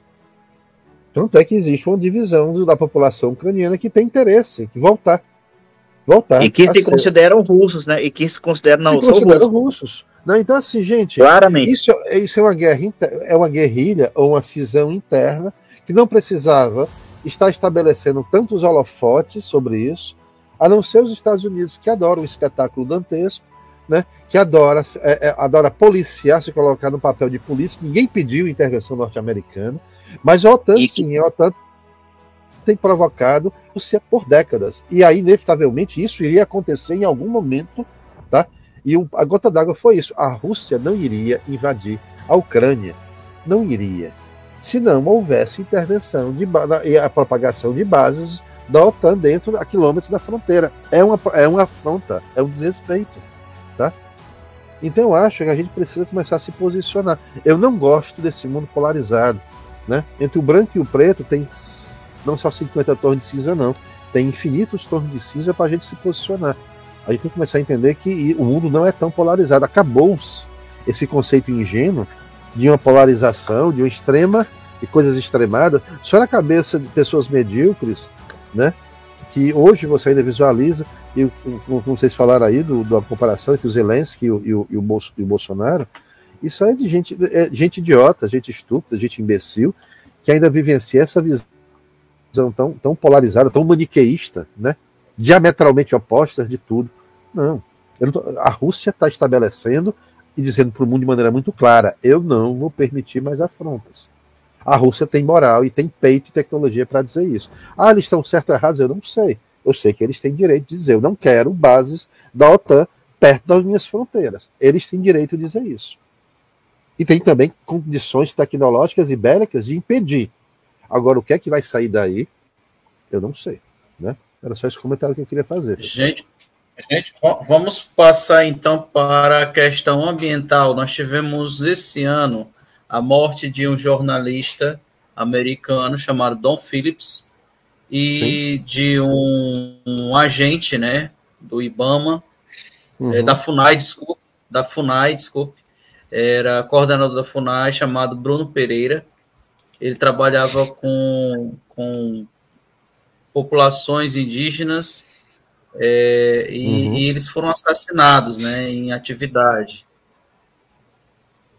Alguém gostaria de falar um pouco sobre o assassinato deles? Eles foram, foram emboscados entre a comunidade ribeirinha de São Rafael e a cidade de Atalaia do Norte, no município do Amazonas, depois de terem visitado uma equipe de vigilância indígena no Lago do Jaburu. Eles foram mortos a tiros por um homem chamado Amarildo Oliveira, conhecido como Pelado. E todos esses indícios mostram que foi amando desse, de, de, foi, foi contratada essa morte, as mortes deles, né? É, quem gostaria de comentar um pouco a respeito desse fato? Quer falar um pouco, Pedro? Quer falar, Laícia? Se a Laís quiser falar, ela pode é, começar. Eu, é, ah, tá. Gente, é. vocês estão conseguindo me ouvir? Que a minha internet ela já está bem fraquinha, que oh. eu estou usando meus dados. Por isso que eu uhum. teve algumas vezes que eu saí. Estamos te ouvindo. É, sobre esse caso, é mais um, né? Mais um crime envolvendo, não é? Esses crimes na envolvendo ambientalistas, né? Não é a primeira vez que isso acontece, não é? Assim, essa grande repercussão. Eu achei muito triste esse episódio, sabe, assim, estarrecedor. É, o quão vil, quão sujo, a sujeira que está por trás do agro, né, negócio e de toda essa A, a Laís, eu acho que ela caiu. É, ela caiu. Gente, eu posso só continuar a linha de raciocínio enquanto ela retorna? Ou o Pedro quer falar, Pedro? Não, vai lá, Fred. Tá, Pode é, gente, o que aconteceu com esse repórter e com esse funcionário do IBAMA? Da FUNAI. Não é, da FUNAI, perdão, não é um fato isolado. Isso vem acontecendo no Brasil há décadas. Né? Acontecer no governo. Mendes, né? Chico Mendes, a, a, aquela enfermeira que era freira norte-americana, a Dorothy Stang, que morreu em 2005, Chico Mendes em 88, e outros tantos ambientalistas que foram mortos na região norte do país. Exatamente. Né? Né? Mandados por grileiros, assassinos pistoleiros, pagos por grileiros, invasores de terras, invasores de reservas, pessoas que estão de, pessoas com poder aquisitivo sendo aparados por políticos. A morte desse repórter e desse servidor público no governo, no desgoverno do Bolsonaro, que desesperadamente queria resgatar as práticas, né, as práticas espúrias de um período ditatorial, que, a, que se você pegar a morte da a morte da, do Chico Mendes foi em 88 ainda, né? Que a, a, ditadura militar ainda estava muito, já tinha se encerrado, mas a democracia ainda estava muito frágil. Então você observa que isso é uma prática comum no norte. Qualquer pessoa que tente lutar para a preservação ambiental, a preservação do meio ambiente, a preservação das culturas locais, a preservação das etnias presentes naquele estado, acabou sendo coagidas para encerrar ou sendo mortas. Tá? E aí você vê o desgoverno relativizando, dizendo que eles procuraram, acho, que foi a frase do Rebutalho que ele falou, que eram pessoas que estavam procurando problemas e acharam. Isso é típico de um ditador, ditadorzinho de merda, tá? Aquilo que ele sempre aspirou a vida toda. Tá? E é mais um assassinato que mais um assassinato duplo que não vai ser em nenhum momento vai ficar por isso mesmo, né? Eu acho muito difícil, tá? a gente conseguir localizar os mandantes, apesar de saber que os mandantes tá, estão lá, que não é difícil, porque os mandantes aparelharam, aparelharam as polícias, aparelharam os políticos, aparelharam... Acabaram com a FUNAI, né? A FUNAI foi totalmente pulverizada nesse desgoverno. A FUNAI é uma das instituições mais sérias que preservaram a cultura, as memórias e reminiscências do povo indígena, hoje não existe mais. O que esse desgoverno fez nos últimos quatro anos foi uma coisa tão dantesca, o tamanho dano que ele fez para a democracia e a civilização brasileira foi tão gigantesca nesse processo, tá, que nós retrocedemos décadas. Então a morte do repórter e a morte desse servidor, inevitavelmente ou infelizmente, vai passar ao largo de mais duas vítimas que tentaram lutar contra uma corrupção, contra, contra uma estrutura extremamente carcomida do nosso país né? infelizmente. Quantos e quantos os anônimos, né? Porque de qualquer forma eles tinham uma ligação com a imprensa internacional e os anônimos, né? Que não aparecem. É, eu tenho até uma certa preocupação. Né? Exatamente, eu tenho é. até uma certa preocupação, porque é, eu mesma, como assistente social, já, já fui desligada de um lugar por não acatar ordem. É por isso que eu digo, é muito difícil eu estar tá uhum. inserida, entendeu? porque eu não, é, não compactuo, e podem achar o que for, né? Mas aí isso acontece, imagina uma coisa dessa mexendo com dinheiro diretamente, e assim, eu, eu me preocupo muito o que eu vou falar aqui, porque eu tenho memória, e a Simone Tebet é do agro, é uma coisa que eu me preocupei bastante com a proximidade dela com o Lula, que não é à toa, que para mim ela é uma cria da Globo, e como ela viu que ela não tinha chance, já grudou ali no Lula, já visando um futuro próximo, que agora a, Globo vai começar a atacar o Lula, que é o, vocês vão ver, olha, escreve o que eu estou dizendo, para poder elegê-la, porque ela é a candidata do agro e todo mundo sabe disso. E eu fiquei muito preocupada, não gostei muito da, da ah, é mulher, sim, é mulher e votou a favor do impeachment da Dilma. Eu não esqueço do que ela falou no dia da votação então eu acho assim que, que eu fico preocupada, porque ela desmanchou, assim, ela, te, ela fez parte dessa desintegração, vamos dizer assim, da FUNAI. Ela estava lá presente. Então, assim, fico um pouco preocupada, assim, vendo ela indo para um ministério tão importante. Né? Esse é, é, o adendo que eu deixo aqui do, dessa nova formação do Lula, né? Entendo também que ele precisa fazer esses jogos, né? É, é política, mas é perigoso, é um jogo muito perigoso. E mexer com agro, eu não sei. Muito complicado. Só perguntar aqui, gente, eu tô dando uma, uma gulgada aqui. É, vocês sabem, vocês sabem que na última década mais de 1.700 pessoas, um número assim que não dá para se saber se é isso mesmo, mas diz aqui, né? Que é, é uma pesquisa da Global Witness, né? Que no mundo todo monitora o número de pessoas assassinadas, perseguidas, né? Uhum. É, por estarem protegendo o meio ambiente e tal. Aí diz que a cada dois dias uma pessoa é morta. Né? No Brasil, o Brasil é o quarto país do mundo que mais mata ativistas, de, com segundo a pesquisa aqui que eu estou olhando, vendo aqui, né? E diz que assim, não dá para se saber, talvez seja mais do que nós achamos que é, porque não chega na, nos grandes noticiários. Às vezes aquela pessoa que tinha uma pequena, um pequeno negócio de, de agricultura familiar e tal, e aí assassinado, como a gente, foi um caso agora recente, né, de, de um, um casal, né, que protegia um rio, e aí tinha uma pequena plantação perto do rio, e aí foram mortos, e a mocinha fugiu, escapou do, do, do assassinato. Então é muito preocupante, né? Tem esses nomes famosos, né? E ainda bem que que vem na mídia e tal, né? São falados, mas tem muita gente que é o seu Zé, que tinha uma plantaçãozinha, foi expulso da terra dele, Dona Maria que que falava contra aquela empresa lá que estava poluindo o lago onde ela pescava de, né, para tirar a subsistência, e essas pessoas somem e é comentado só localmente, logo não, não chega na, numa, numa Globo da vida, mas enfim, né? É, Cara, é aqui grave. mesmo, o pessoal da, da Sabiaguaba, o, os tapebas, tem, eu participei há uns quatro anos atrás de uma retomada que, que uma empresa queria tomar a terra do, do, do pessoal lá do, do, da Calcaia, e, e assim, uma coisa, eu fiquei muito triste, porque eles, eu fui lá no acampamento, sabe, tudo, é porque eu não posso, eu não tenho autorização para mostrar, é, postar fotos, né, sobre esses, esses que eu participei, né,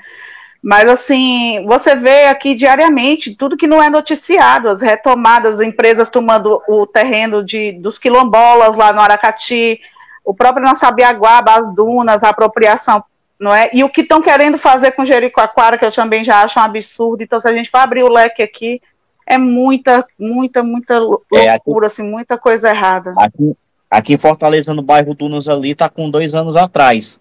A polícia passou por cima com o trator, na- é, os empresários, né? É, colocaram a polícia para expulsar o pessoal, que tinha uma- uns. Já, já tinha até um- umas casas sendo feitas aqui mesmo, na- no final da Santo Dumont. É, para quem mora aqui em Fortaleza conhece, quem é de fora, mas é, é, é aqui, sabe, na vista de todo mundo. Pegaram, Pessoal. tocaram as famílias para fora, e hoje você pode ir lá construir um monte de mansão.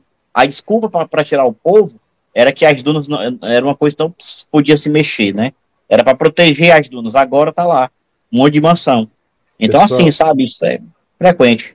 Se a gente for analisar tá, a interferência direta do ente estatal sobre as condições sociais da população, a gente definitivamente vai constatar que esses entes políticos, entes estatais, tanto a nível estadual, municipal, federal, eles, quando não são corpo empresarial, eles advogam os interesses do empresariado. Então, inevitavelmente, por que, que você acha, por que, que vocês acham que tantos empresários abraçam a vida pública? É por espírito tá, de empatia e solidariedade pelos mais frágeis socialmente? Não. Vocês sabem disso, eu não vou explicar o óbvio para vocês. Essas pessoas vivenciam tá, e abrem muitas vezes um tempo precioso em suas empresas para estarem eventualmente em algum momento dentro das casas públicas, né, seja no Senado, na Câmara, no Congresso, tá, porque lá eles conseguem definir leis, tá, influenciar através de lobby a criação de leis que vão financeiramente lhes beneficiar. Então, o que nós vemos é a força do Estado quase sempre advogando os interesses do empresariado, que faz com que a cidade acaba, acabe refletindo esse estado de coisas. Então, expulsões, indenizações espúrias, gentrificação, intervenções urbanas que não melhoram a vida do cidadão, tá? discrepância e até tecnias urbanas onde beneficia bairros de elites em detrimento de bairros periféricos. A gente pode passar a noite, eu posso desfiar para vocês aqui um rosário da atitude, da, da omissão, da negligência ou, do, ou da má fé dos entes estatais em relação à, à- à condição social da população, principalmente a condição social da- dos que nós chamamos de excluídos. Esses, esses sofrem diariamente. Aproveitar Se não com a má gestão, pode falar, querida. Pode falar. que veio, é, que veio aqui para a Zona Oeste. Vocês estão me ouvindo? Tô ouvindo, claro. Diga lá. Alô? Mas sim, sim. É, tem um determinado shopping, não vou dizer o nome, né, para não envolver aqui o IagoraCast, mas tem um determinado shopping que, ao ser construído na Zona Oeste aqui, eles quiser, querem porque querem alargar uma parte da avenida, que de fato atrapalha muito ela ser estreita. Porém, as casas, né, as, os, os moradores, eles resistiram até o fim, eu achei bravíssimo, porque a proposta era retirá-los ah, vocês são casas de invasão, que é já a maioria é de invasão, né? Apropriação, vamos dizer assim. E, e, e, eles disseram, né? A proposta deles, vamos tirar vocês daí e colocar vocês num condomínio novo. Mas sabe onde era o condomínio? No Maracanãú. Aí a pessoa tem a vida toda construída aqui na zona oeste de Fortaleza. Aí vai e vai morar lá na, no, no, distante, assim, ao máximo, ninguém aceitou. Eu achei isso ótimo, porque existe a história de vida. As pessoas. E outra coisa. E outra as coisa, pessoas não levam em consideração isso. Tem uma coisa chamada usucapião urbano, tá? Que são três anos. Ah, é, é casa de invasão. Quantas, tem, quantas, quantas gerações de famílias estão habitando nesse espaço? Quantos anos essas pessoas estão aí, nessas casas de invasão? Passou três anos, acabou. São proprietários já, né? Eles já, já são proprietários. proprietários Eles não, não precisam de registro, é só comprovar que estão aí há mais de três anos que nada tira eles daí, a não ser caso eles queiram vender. Então, é tanto que até hoje não conseguiram alargar, não conseguiram alargar esse trecho. Eu achei a comunidade assim, fiquei bastante feliz quando não conseguiram, né? Não fizeram a cabeça deles. Inclusive, eu participei também das conversas no tempo que eu era mais ativa, vamos dizer assim. E eu, eu acho que a gente tem que levar em consideração isso. História de vida das pessoas também. Pegar a pessoa, eu achei uma crueldade, colocar ela lá para depois de Maracanãú, num, num amontoado, numas casas que mais parecem um pombal, os apartamentos. Então, assim, sinceramente. Levar, sem levar em consideração aquilo que você falou, toda uma construção social de um processo de territorialidade que foi gerado pela permanência dessas pessoas. Pessoas casaram, pessoas constituíram núcleos familiares, núcleos familiares foram gerados, quantas gerações de moradores estão nesse espaço, as memórias, as reminiscências. Eles fazem de... parte, eles fazem parte do desenvolvimento daquela região. O senso de pertencimento, né? Gente, só para só para só para poder fechar aqui a minha participação, Sim. a gente, a, a nós, né? É, nós esquecemos sabe, da, da, o maior shopping da, daqui, pelo menos o, eu acho que é, o, que é o principal shopping de Fortaleza, aquilo ali é, é, é, é uma, é um absurdo, sabe, que é o shopping Guatemi, ser construído dentro do mangue, sabe, por, por a, a, a, poderosa família Gereissati, né, que construiu aquele shopping, o, o, é, é, um absurdo que aquele, aquela construção causou na, na, no mangue, sabe, naquela quando, quando a, é, é, é, é, por isso que quando tem o inverno, a água vai a uma altura, sabe, que alaga tudo e, e enfim, né, toma de volta o que eu quero da natureza, né, que é o mangue, que é um rio que passava ali, que é o rio Cocó, e é um absurdo, a gente passa por ali todo dia, às vezes, e não se dá conta, vai se naturalizando, mas aquilo ali não é nada natural, sabe, é uma violência muito grande contra a natureza, aquele, aquela construção ali, como muitas outras aqui em Fortaleza, a gente pega um mapa, um mapa de Fortaleza antigo, a gente vê muitos lagos, sabe? Muitas lagoas e, e lagos e, e, braços de água. E hoje a gente pega o mesmo mapa de Fortaleza e, e foi tudo aterrado, sabe? Matando todo um, um Olha, ecossistema riquíssimo, né? Ainda é uma pena. É, essa área toda foi aterrada, viu, Max? Essa área toda que você está dizendo foi aterrada. Há 200 anos atrás havia vários loteamentos desse território. Esse, esse tempo chamado Água Fria, advém desse período, porque ali era água, os mananciais hídricos, né? Os espelhos d'água afloravam na superfície, era uma constante. 90, mais de 95% hoje desses mananciais estão aterrados, mas eles continuam existindo, abaixo de estruturas, de fundações, mas estão lá. E inevitavelmente, no período de chuva, eles afloram, né? E isso é inevitável. Agora, uhum. eu não uhum. sei por que, que a gente está nesse, nesse assunto de, do, da relação gestor público com cidades, mas nós estamos falando da morte do, do, do, dos repórteres ambientalistas. Isso. Infelizmente, a questão do ambiente não se preserva. Não precisa ser um repórter ambientalista para ser morto no meio da selva do norte. Basta você vivenciar nas cidades brasileiras. Basta você ver o urbanismo, ou o pretenso urbanismo que é feito nas cidades brasileiras. Você a péssima qualidade, a discrepância, a legitimação da excludência social, tá? Através da diferença de mobiliário e equipamento urbano, a qualidade de espaços da cidade em relação a outros espaços que nada possuem. Então, quando você permite esse estado de coisas, você legitima a exclusão social, você legitima a desigualdade social, você legitima a tudo aquilo que é mais desagradável na existência de uma população, porque você assume que é preconceituoso, que você aceita o preconceito e que acaba gerando o quê? Animosidade entre as pessoas e estranhamento. As pessoas que moram no, moram no bairro periférico não se sentem representadas e olham para aquelas pessoas que moram nos ditos bairros de elite com certo receio.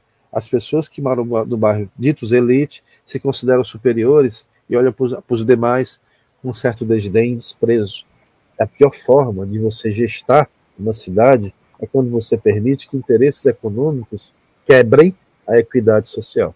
E aí, meu amigo, quando isso acontece, é, é só o que acontece no Brasil, vamos ver mortes a todo momento, a toda hora. E quando nós passamos, aí levo de novo para o estado pior.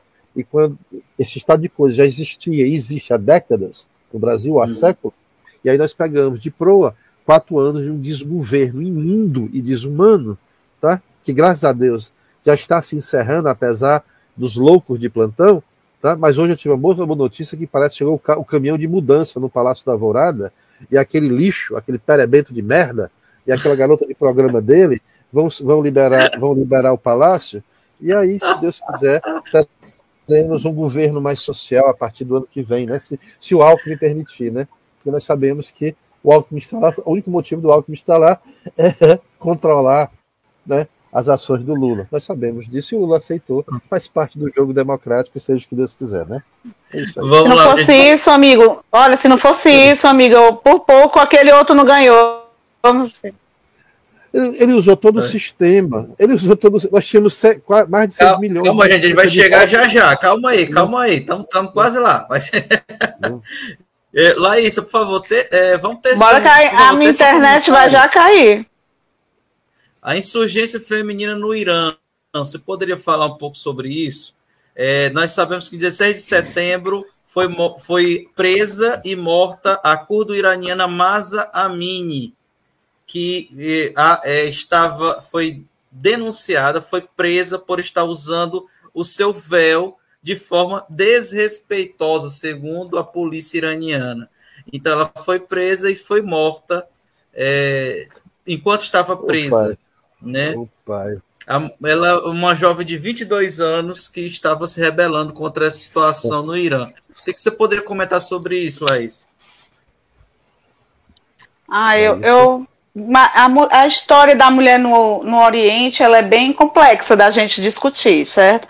É, o, o, acontecimento em si, ela, ela é o estopim, vamos dizer assim, quantas né, jovens dessas já devem ter passado por isso, né? E caladas pela repressão do, do governo, né, do, do, do Irã, né? Porque é, lá eles são, é obrigatório, né? Um, é um regime teocrático, eles vão pela vertente, né, do do Alcorão, em que para eles é obrigatoriedade, não é? Embora alguns estudiosos falam que no Alcorão diz que não tem essa obrigatoriedade.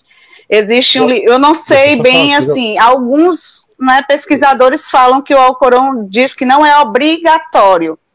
É simbológico, não não. Laís, desculpa te interromper, amor. O Alcorão não interrompa.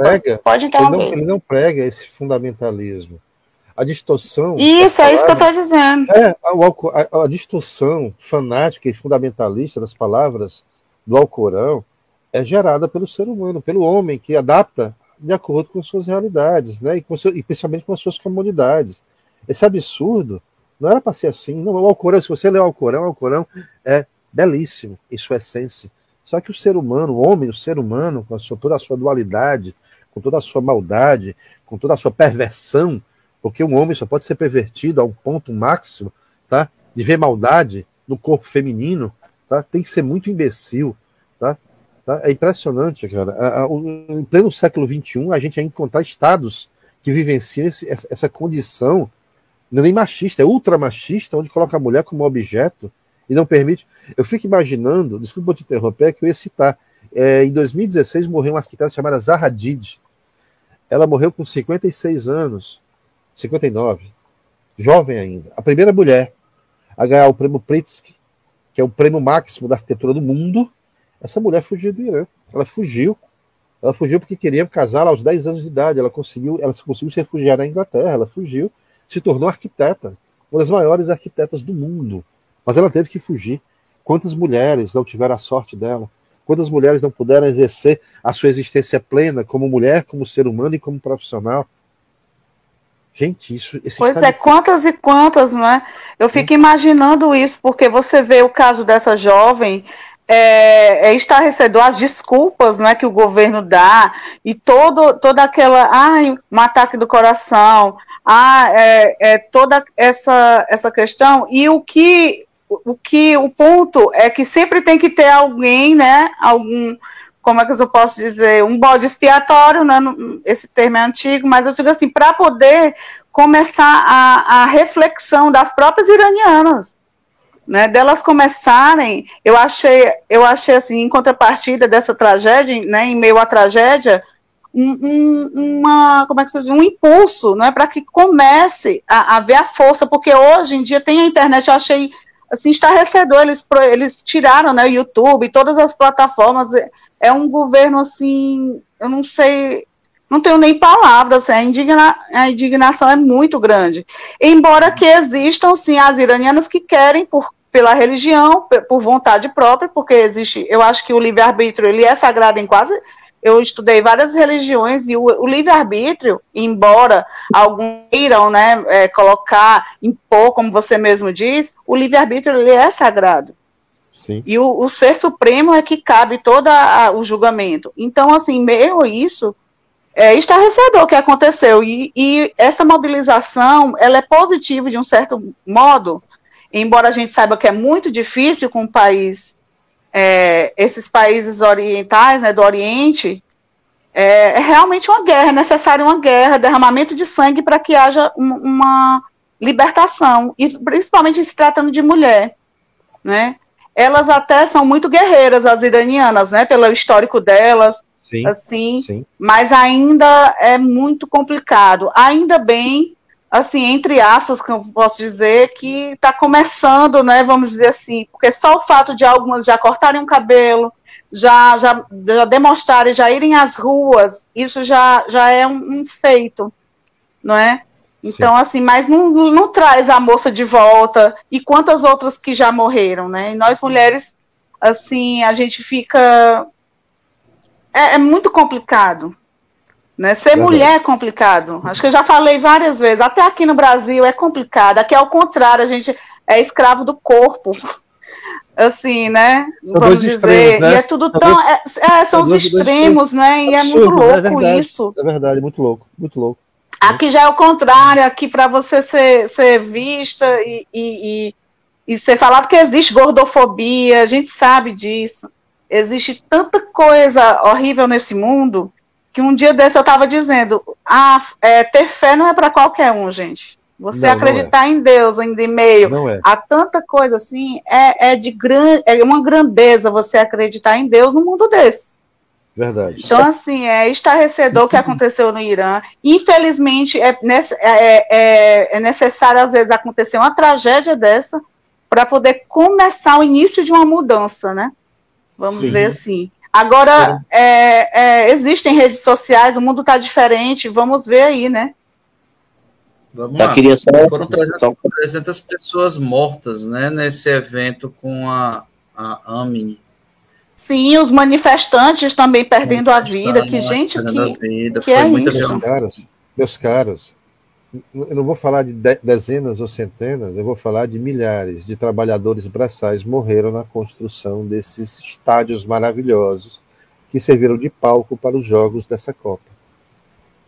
Eu estou falando de pessoas que trabalharam, trabalhavam 12 horas, em dois turnos. Eram equipes da construção.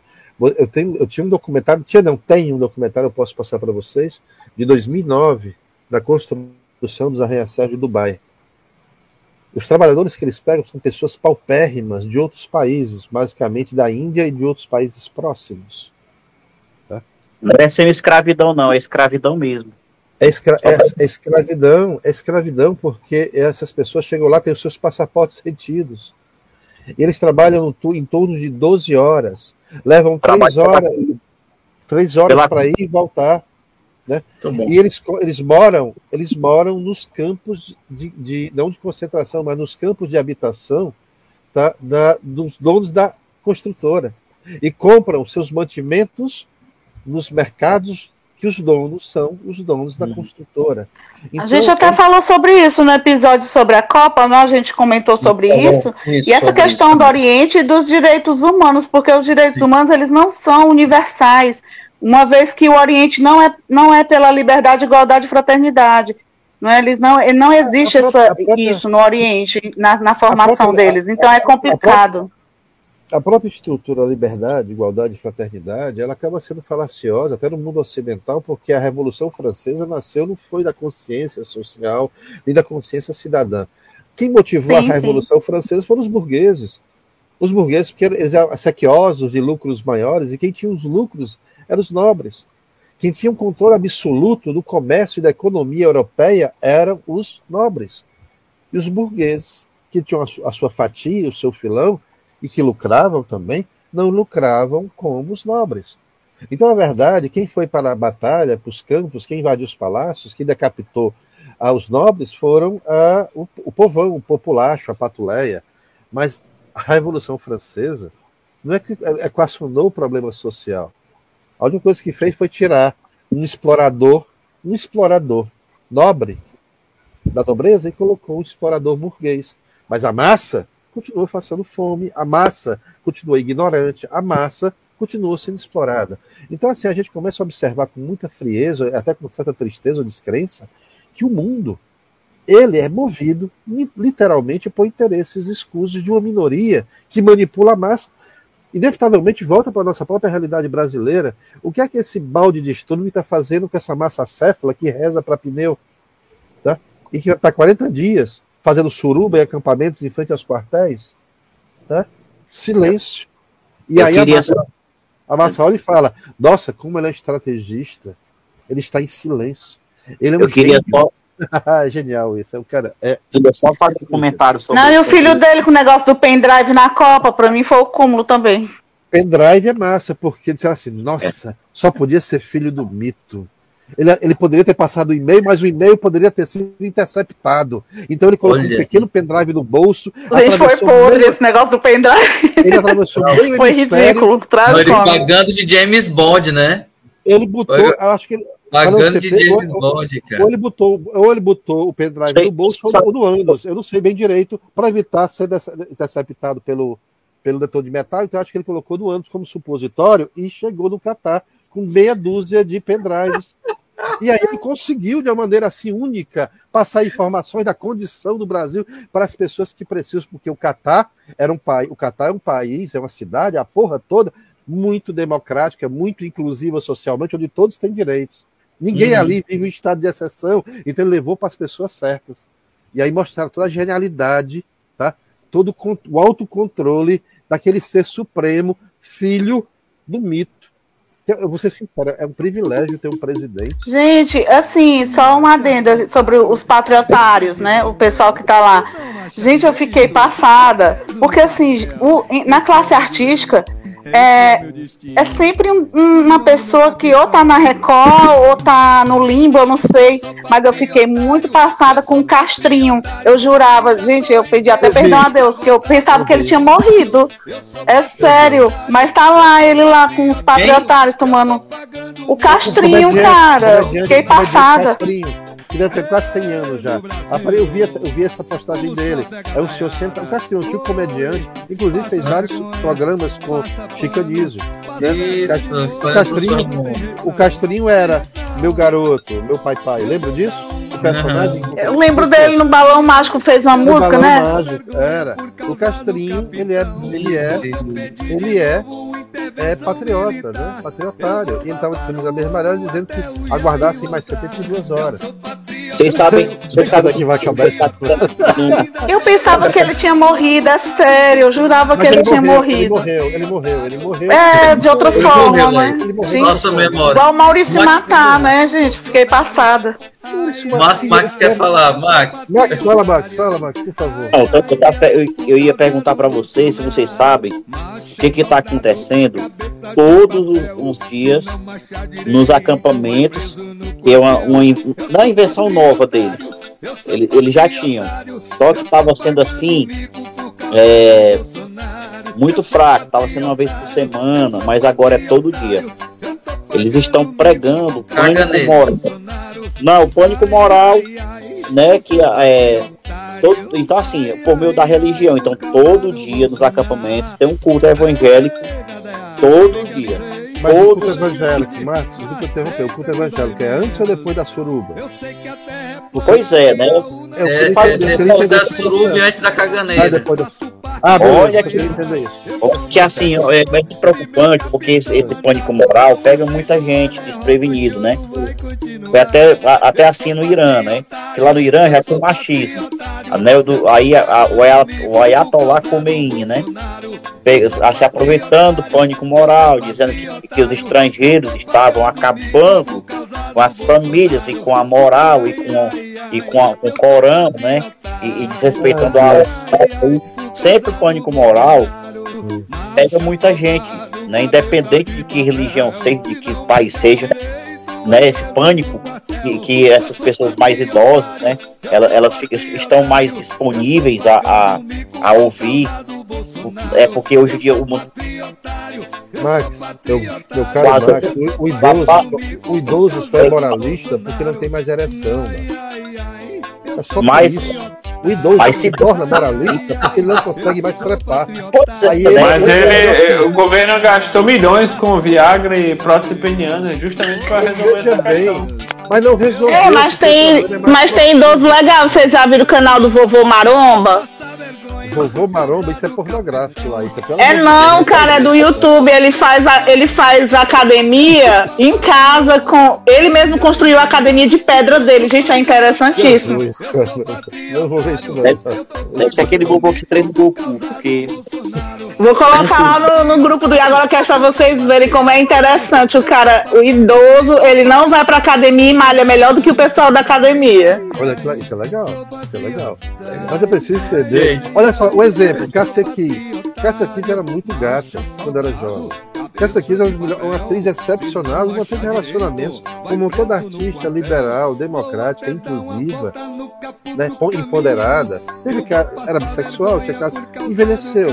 Virou uma versão feminina do Jefferson, né, o armado. É a cara do Jefferson. Né? Aquele cara que atirou pra tudo que é coisa. O que aconteceu com a Cássia Kiss? É o Barramalho, é, o Barramalho também é bo- meio bolsominion, né? É o, é o barramalho, é o barramalho, é do século XIX. Né?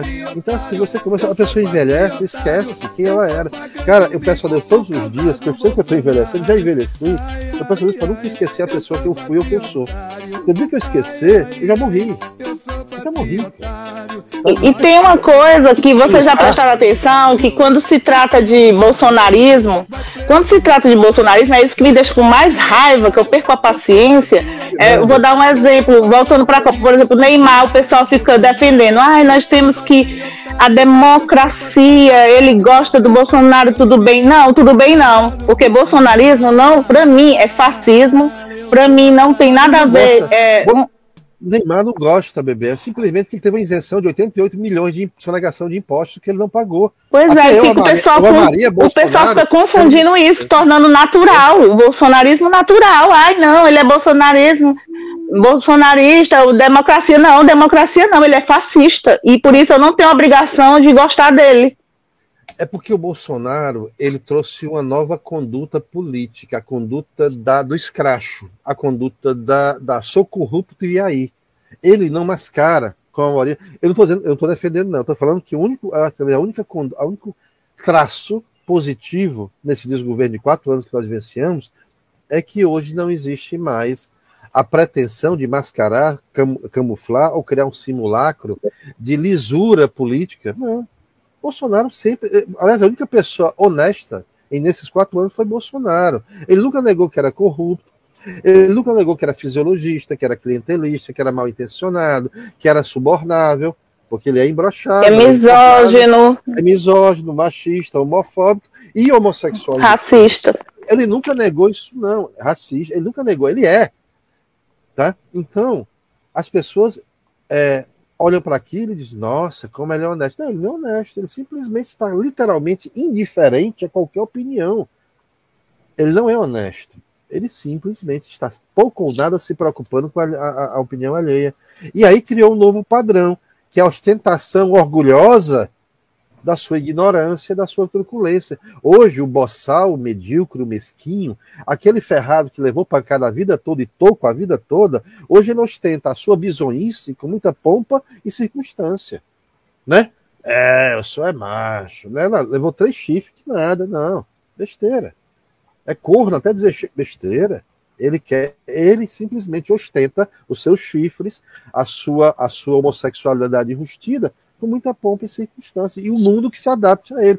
É isso que nós vivenciamos hoje, a total inversão de valores e a total conduta civil, social, a famosa etiqueta não existe mais. O que existe é eu quero me dar bem o resto do mundo que se lasque. E é que nós estamos vivenciando hoje é isso. Por isso que nós vemos hoje patriotário se conectando com ET no meio da praça, rezando para pneu, amarrado no crucifixo, amarrado com Scania, né? e por aí o mundo vai. É assim que o mundo está indo, tá entendendo? E aparece os parasitas, aparece os parasitas de ocasião. É só você entrar que você vê é, Zambelli, Bia Kisses, é aquele o chupetinha do capitão, o, o, o, o, Nicolas Ferreira, e aquela uma tal de Ingrid, alguma coisa, né? Que eu não sei se vocês já viram essa moça falando, uma carioquinha, que nem foi nem eleita, né? Uma estúpida, medíocre. Uma das frases dela típica é: Não, eu sou evangélica e eu fui educada para ser subserviente a meu marido. É, é, o sonho de todo fetichista doente devasso, né? Porque ela, ela, a intenção dela é lacrar. É lacrar, bicho. O mundo hoje é a sociedade do espetáculo. Não importa o que você faça, é lacrar. Quer um exemplo que eu estou falando? Cara, hum. eu fiquei me abrindo. Tiririca foi expulso de uma suruba chamada Farofa. Olha aí, Laís, você queria falar da farofa de vou, Pronto, vai ser abertura. Eu vou, eu, vou, eu vou falar, Laís, vou calar e tu fala. Siririca. O Siririca, qual é o nome do cara? Siririca, né? Ele foi expulso da, da suruba da GK porque tirou o sutiã da menina e ficou rodando no, no palco do sutiã e pegou, parece que pegou no seio da menina. Cara, é a primeira vez que eu vejo um cara ser expulso de uma suruba por mau comportamento. Vocês têm noção de que mundo nós estamos vivendo? Mas lá é uma suruba organizada, cara. Não, mas peraí, lá é uma suruba organizada. Porque assim, é. veja bem, uma coisa. Você, é, uma co... Não, não é isso, gente. Ó, lá tem um dark room e vai pra lá quem quer. Ninguém é obrigado a ir pro dark room. E outra coisa, tava sendo a brincadeira da. Eu sei, aí assim, ah, quando, tava vendo a brincadeira da banheira do. É, fazendo menção à banheira do Gugu. E ali, Gugu. cara, uma coisa, uma coisa é você participar porque você quer e você tá ali, outra coisa é o cara chegar e puxar a sua parte de cima. Ah, tá, desculpa. Entendeu? Então, assim, o que ele fez foi terrível, porque ele não fez só com uma, ah. não. Ele via lá e arrancava propositalmente a parte de cima. As meninas vindo, sabendo que a parte de cima podia sair indo por livre e espontânea vontade é uma coisa. Outra coisa é a pessoa fazer a força ah, e assim, de uma forma que foi muito agressiva. A bagunça até organizada. Olha, cara, eu vou te dizer uma coisa: se a gente não se posiciona enquanto mulher, eu, eu, eu, eu lembro de um rapaz que no cinema quase pega nas minhas partes. Eu ainda chamei a, a atenção desse cara de uma forma levando na brincadeira, mas as proporções que isso levaram futuramente foram terríveis. Que chegou um episódio da pessoa forçar mesmo. E se eu não tivesse consciente, ele teria me, é, é, tido relação comigo sem meu consentimento. Então, assim, Mas... são certas coisas que ah, então existe assim, lá é organizar, assim, é uma ah. festa que tomou ficou famosa por causa desse Dark Room. E o Dark Room, gente, é um quarto escuro, entra quem quer, e quem entra já sabe que é liberado. Ninguém entra à força. Tanto que o Marina Park é enorme. É a imprensa, cara. É porque assim, o Marina Park ele é enorme. Ele tem vários ambientes. E tem esse Dark Room, que é da comédia, então o pessoal foca mais no Dark Room. É, é, e aí teve essa brincadeira da banheira, né? Que, que remete muito ao, ao passado, o pessoal brincando. Só que, se você vê a cena, cara, é, é de dar vergonha. Porque é de uma brincadeira. Ele, ele tem, cara. Tem, foi por causa disso que ele foi expulso. Ah, meu Deus do céu. Foi por causa disso que ele foi expulso. Tiririca, inclusive, quase ia sendo expulso da banheira do Gugu.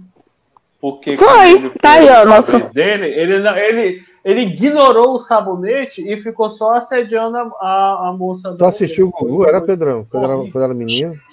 Eu assisti, era Domingo Legal. Tu não assistia, não, também? Eu assisti. Eu tô perguntando. Tu assistia, era o, tu, tu assistia era o Tutti Frutti. Eu não sei o que é isso. É, da geração passada. O coquetel, né? Não. Ah, é coquetel. É o coquetel. O Tutti era, era, uma atração do coquetel. Que era tudo, tudo isso é programa do SBT. Ele é do tempo da chacrete. É do SBT. Chacrete, exatamente.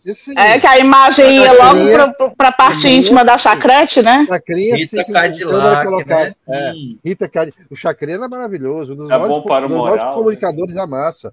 Agora eu fico imaginando o Pedrinho pequeno assistindo a, o, o Gugu. Deve ser um negócio muito legal. Eu via. Né?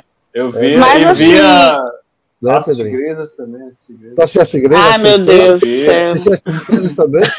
Tá certo. Era demais, Tá assim. certo, tá certo. Inclusive, eu vi no dia que eles levaram a, a tocar a, a música do Rebelde ao contrário, que dizia que tinha uma mensagem do Satanás, né?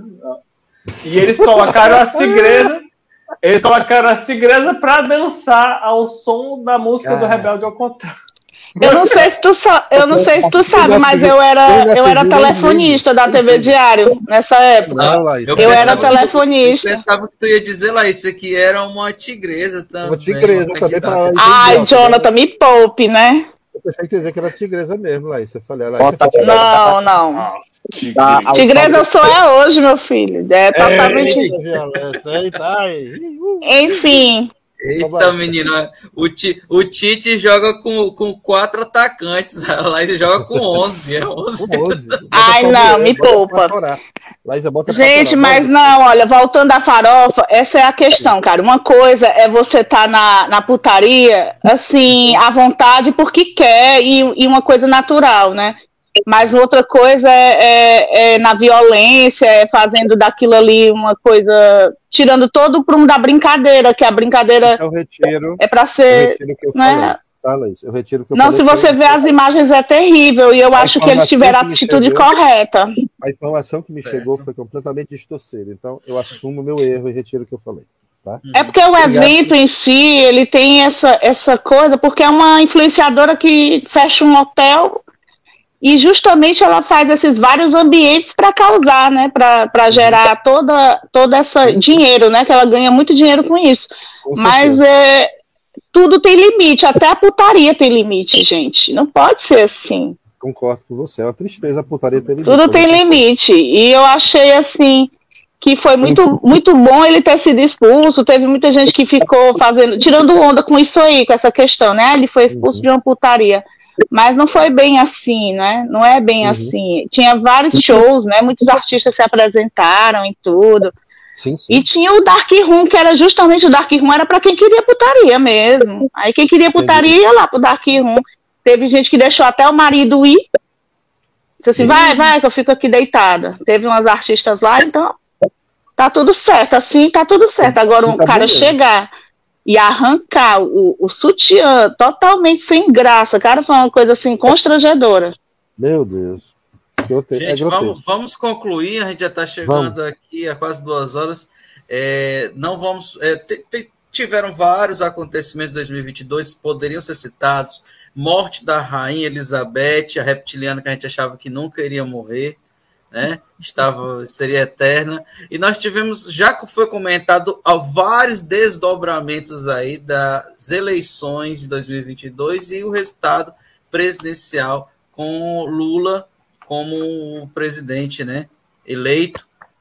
E é isso. Vamos, vamos então para nossas considerações. Quer começar, Max? Você está aí quase dormindo aí. Max tá morrendo de sono, Max. Os olhos fechados, os olhos miudinhos. Pior que não. Enfim, eu, só quero agradecer aí a, a quem assistir. Mande, mande aí sugestões de pauta para a gente poder comentar aqui, fazer outros programas aí. É, quero desejar uma ótima noite para vocês, especialmente para a Laís, que é a nossa mulher aqui presente hoje, dando o ar da graça, fazia muito tempo que eu não havia. Não Ninguém fazia viu nada. porque ela tá com o vídeo, ela tá fechado o vídeo dela. Enfim, né? É isso, gente. Né? É um ano que vai, vai, vai terminar.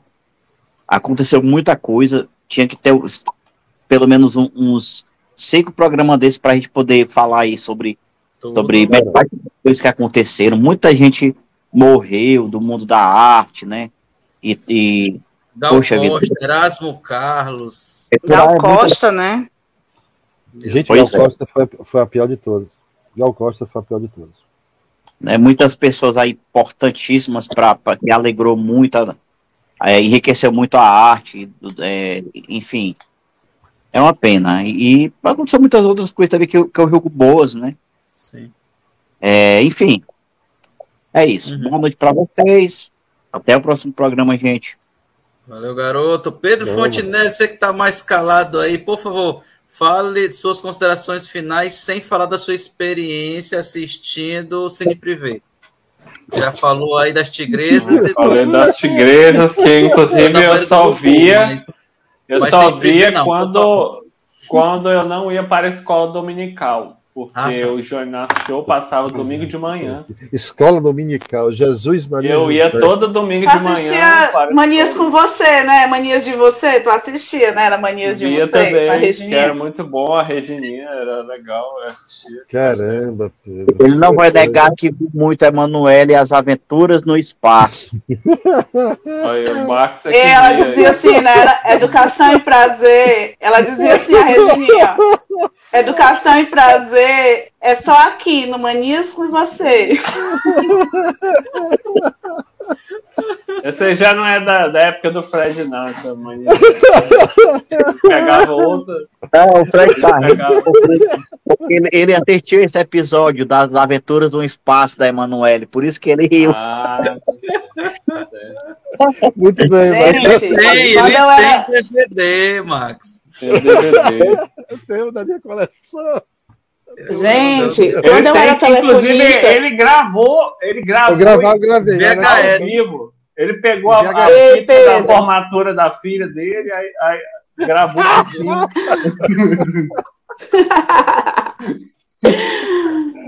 Ei, Pedro, quando eu era telefonista da TV Diário, teve um homem que ligou reclamando do Manias de Você. Ele disse assim: Eu chego do culto, meia-noite, ligo a TV e tal, Manias com você. Aí eu peguei, Manias de Você. Aí eu peguei e disse para ele: Mas o controle remoto é, é, tá na sua autonomia, senhor. E o horário é meia-noite, mas foi muito engraçado, eu nunca esqueci disso. Ele reclamando, porque ele chega do culto, meia-noite, vai assistir o, a TV Diário. Para atrapalhar tá a santidade dele, né? Aí ele liga justamente nesse canal, né? Coincidentemente. Ah, foi muito, é, muita, é muita onda, cara. É muita onda. Mas é eu, eu, eu encerro a minha, a minha, minha participação aí com a sugestão de pauta que são esses, esses causos aí da TV e da cultura pop dos anos 80 e 90. Acho que davam, uma, davam um programa legal, mais humorístico, assim. Ficaria legal, misturando programas que passavam na televisão, com a, a um pouco da vida de cada um na época, seria interessante, uma pauta legal. E é isso aí, um abraço e boa noite para a todo, toda a nação e agora questeira. E até a próxima. Valeu, garoto. Vai lá, Laísia. Liga teu microfone, Laísia. Oi, gente, eu queria dizer, assim, agradecer, né, mais uma vez estar aqui com vocês. Eu adoro conversar com vocês, eu adoro ir agora Cash. Apesar de não ser mais tão presente como antes, mas vocês sabem que o projeto está no meu coração direto, eu amo e eu adoro conversar com vocês. E é isso mesmo, Fred, a gente começa um assunto, conversa boa é assim, a gente começa no assunto, aí vai esticando, esticando até assim, a gente vai nesse bate-papo gostoso e natural aí. Adorei, viu, participar com vocês. Feliz Natal desde já, feliz Ano Novo.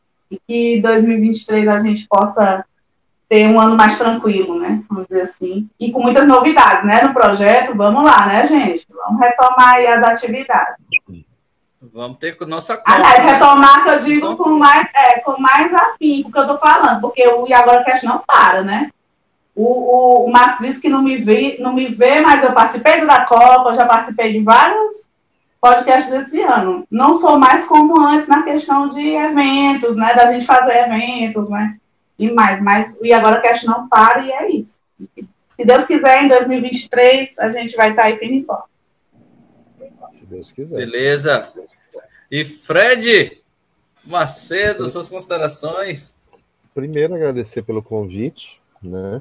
Que é sempre bom fazer realmente uma data que eu não via a Laís, apesar de saber que ela tem participado em vários podcasts, várias lives.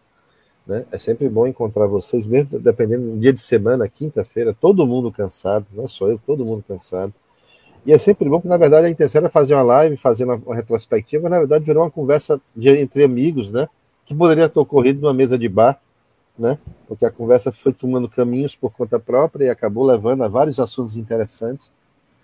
É, fazendo só uma pequena correção, a única coisa que eu me lembro da TV que eu assisti na TV aberta era uma novela chamada A Usurpadora, a qual até hoje eu sou apaixonado. Aquela novela marcou a minha vida. Tá? A minha também. A Paula Bracho e a Paulina, eu acho ali. Eu nunca soube quem era quem naquela história, mas elas eram maravilhosas. Então, é, é aquela. O Carlos Daniel é lindo. É, era não, mesmo, era, não? Era a mesma, né? Não sei. Mas o interessante é que a interpretação é que era legal, tá entendendo?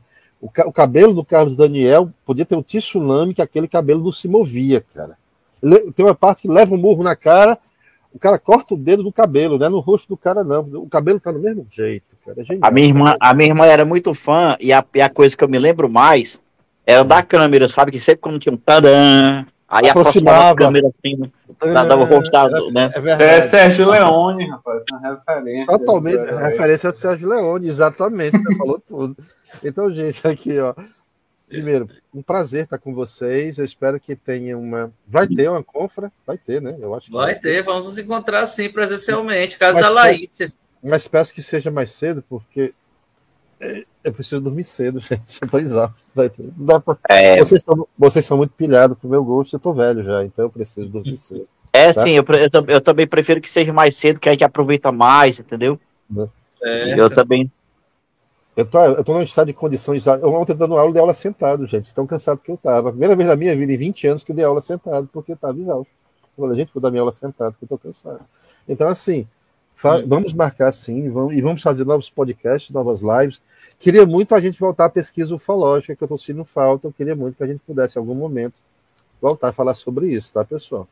Tá? Vamos, vamos sim, vamos pensar em dissecar o Pedro em algum momento, viu? Porque esse clone aí. Que vocês deixaram. Inclusive, eu, eu queria me, me, confraternizar, com, solidarizar com o Fred, porque, uhum. Como folgo, um dos sonhos dele era em algum dia ver um, ter algum contato alienígena, né? E depois Sim. daquele aquele, a manifestação do Bolsonaro fazendo sinal para os alienígenas, eles nunca vão vir mais para casa. Tão nunca mais apareceu. Mais. Gente, eles nunca mais apareceram. Acabaram com o sonho aí do Fred de algum dia ver um alienígena na frente. Depois dessa, eles não vêm mais, nunca mais. Principalmente marciano. Bilu, né? Gente, principalmente, principalmente marciano, porque já imaginou marciano descendo no Brasil dizendo Estou aqui em paz, vindo do planeta vermelho. Pronto, fudeu. Acabou, Pronto, os caras vão... Esse aí já, já tá preso. Gente, tinha, um, tinha, tinha, um, tinha, tinha lá um senhor que tava com, com, com o telefone iluminando para baixo, gente, assim, ó. Nem isso, cara, nem isso. O cara tava com o telefone ao contrário, velho. Ai, ai. É muito, é esse, ó, gente, eu te falo, eu, eu, eu, não sei, eu, não sei, como é que esse mundo vai sobreviver desse jeito. Mas os e é isso, galera. Esse, assim nós estamos encerrando. Esse foi o Agora Cast. Você pode nos escutar nos principais agregadores de podcast. Escutar tanto no Brasil, em Ratanabá ou em qualquer outro local do seu agregador de podcast preferido. E vamos nessa. Nos siga, nos, siga nas redes sociais. Até nosso próximo encontro. Até 2023. Grande abraço.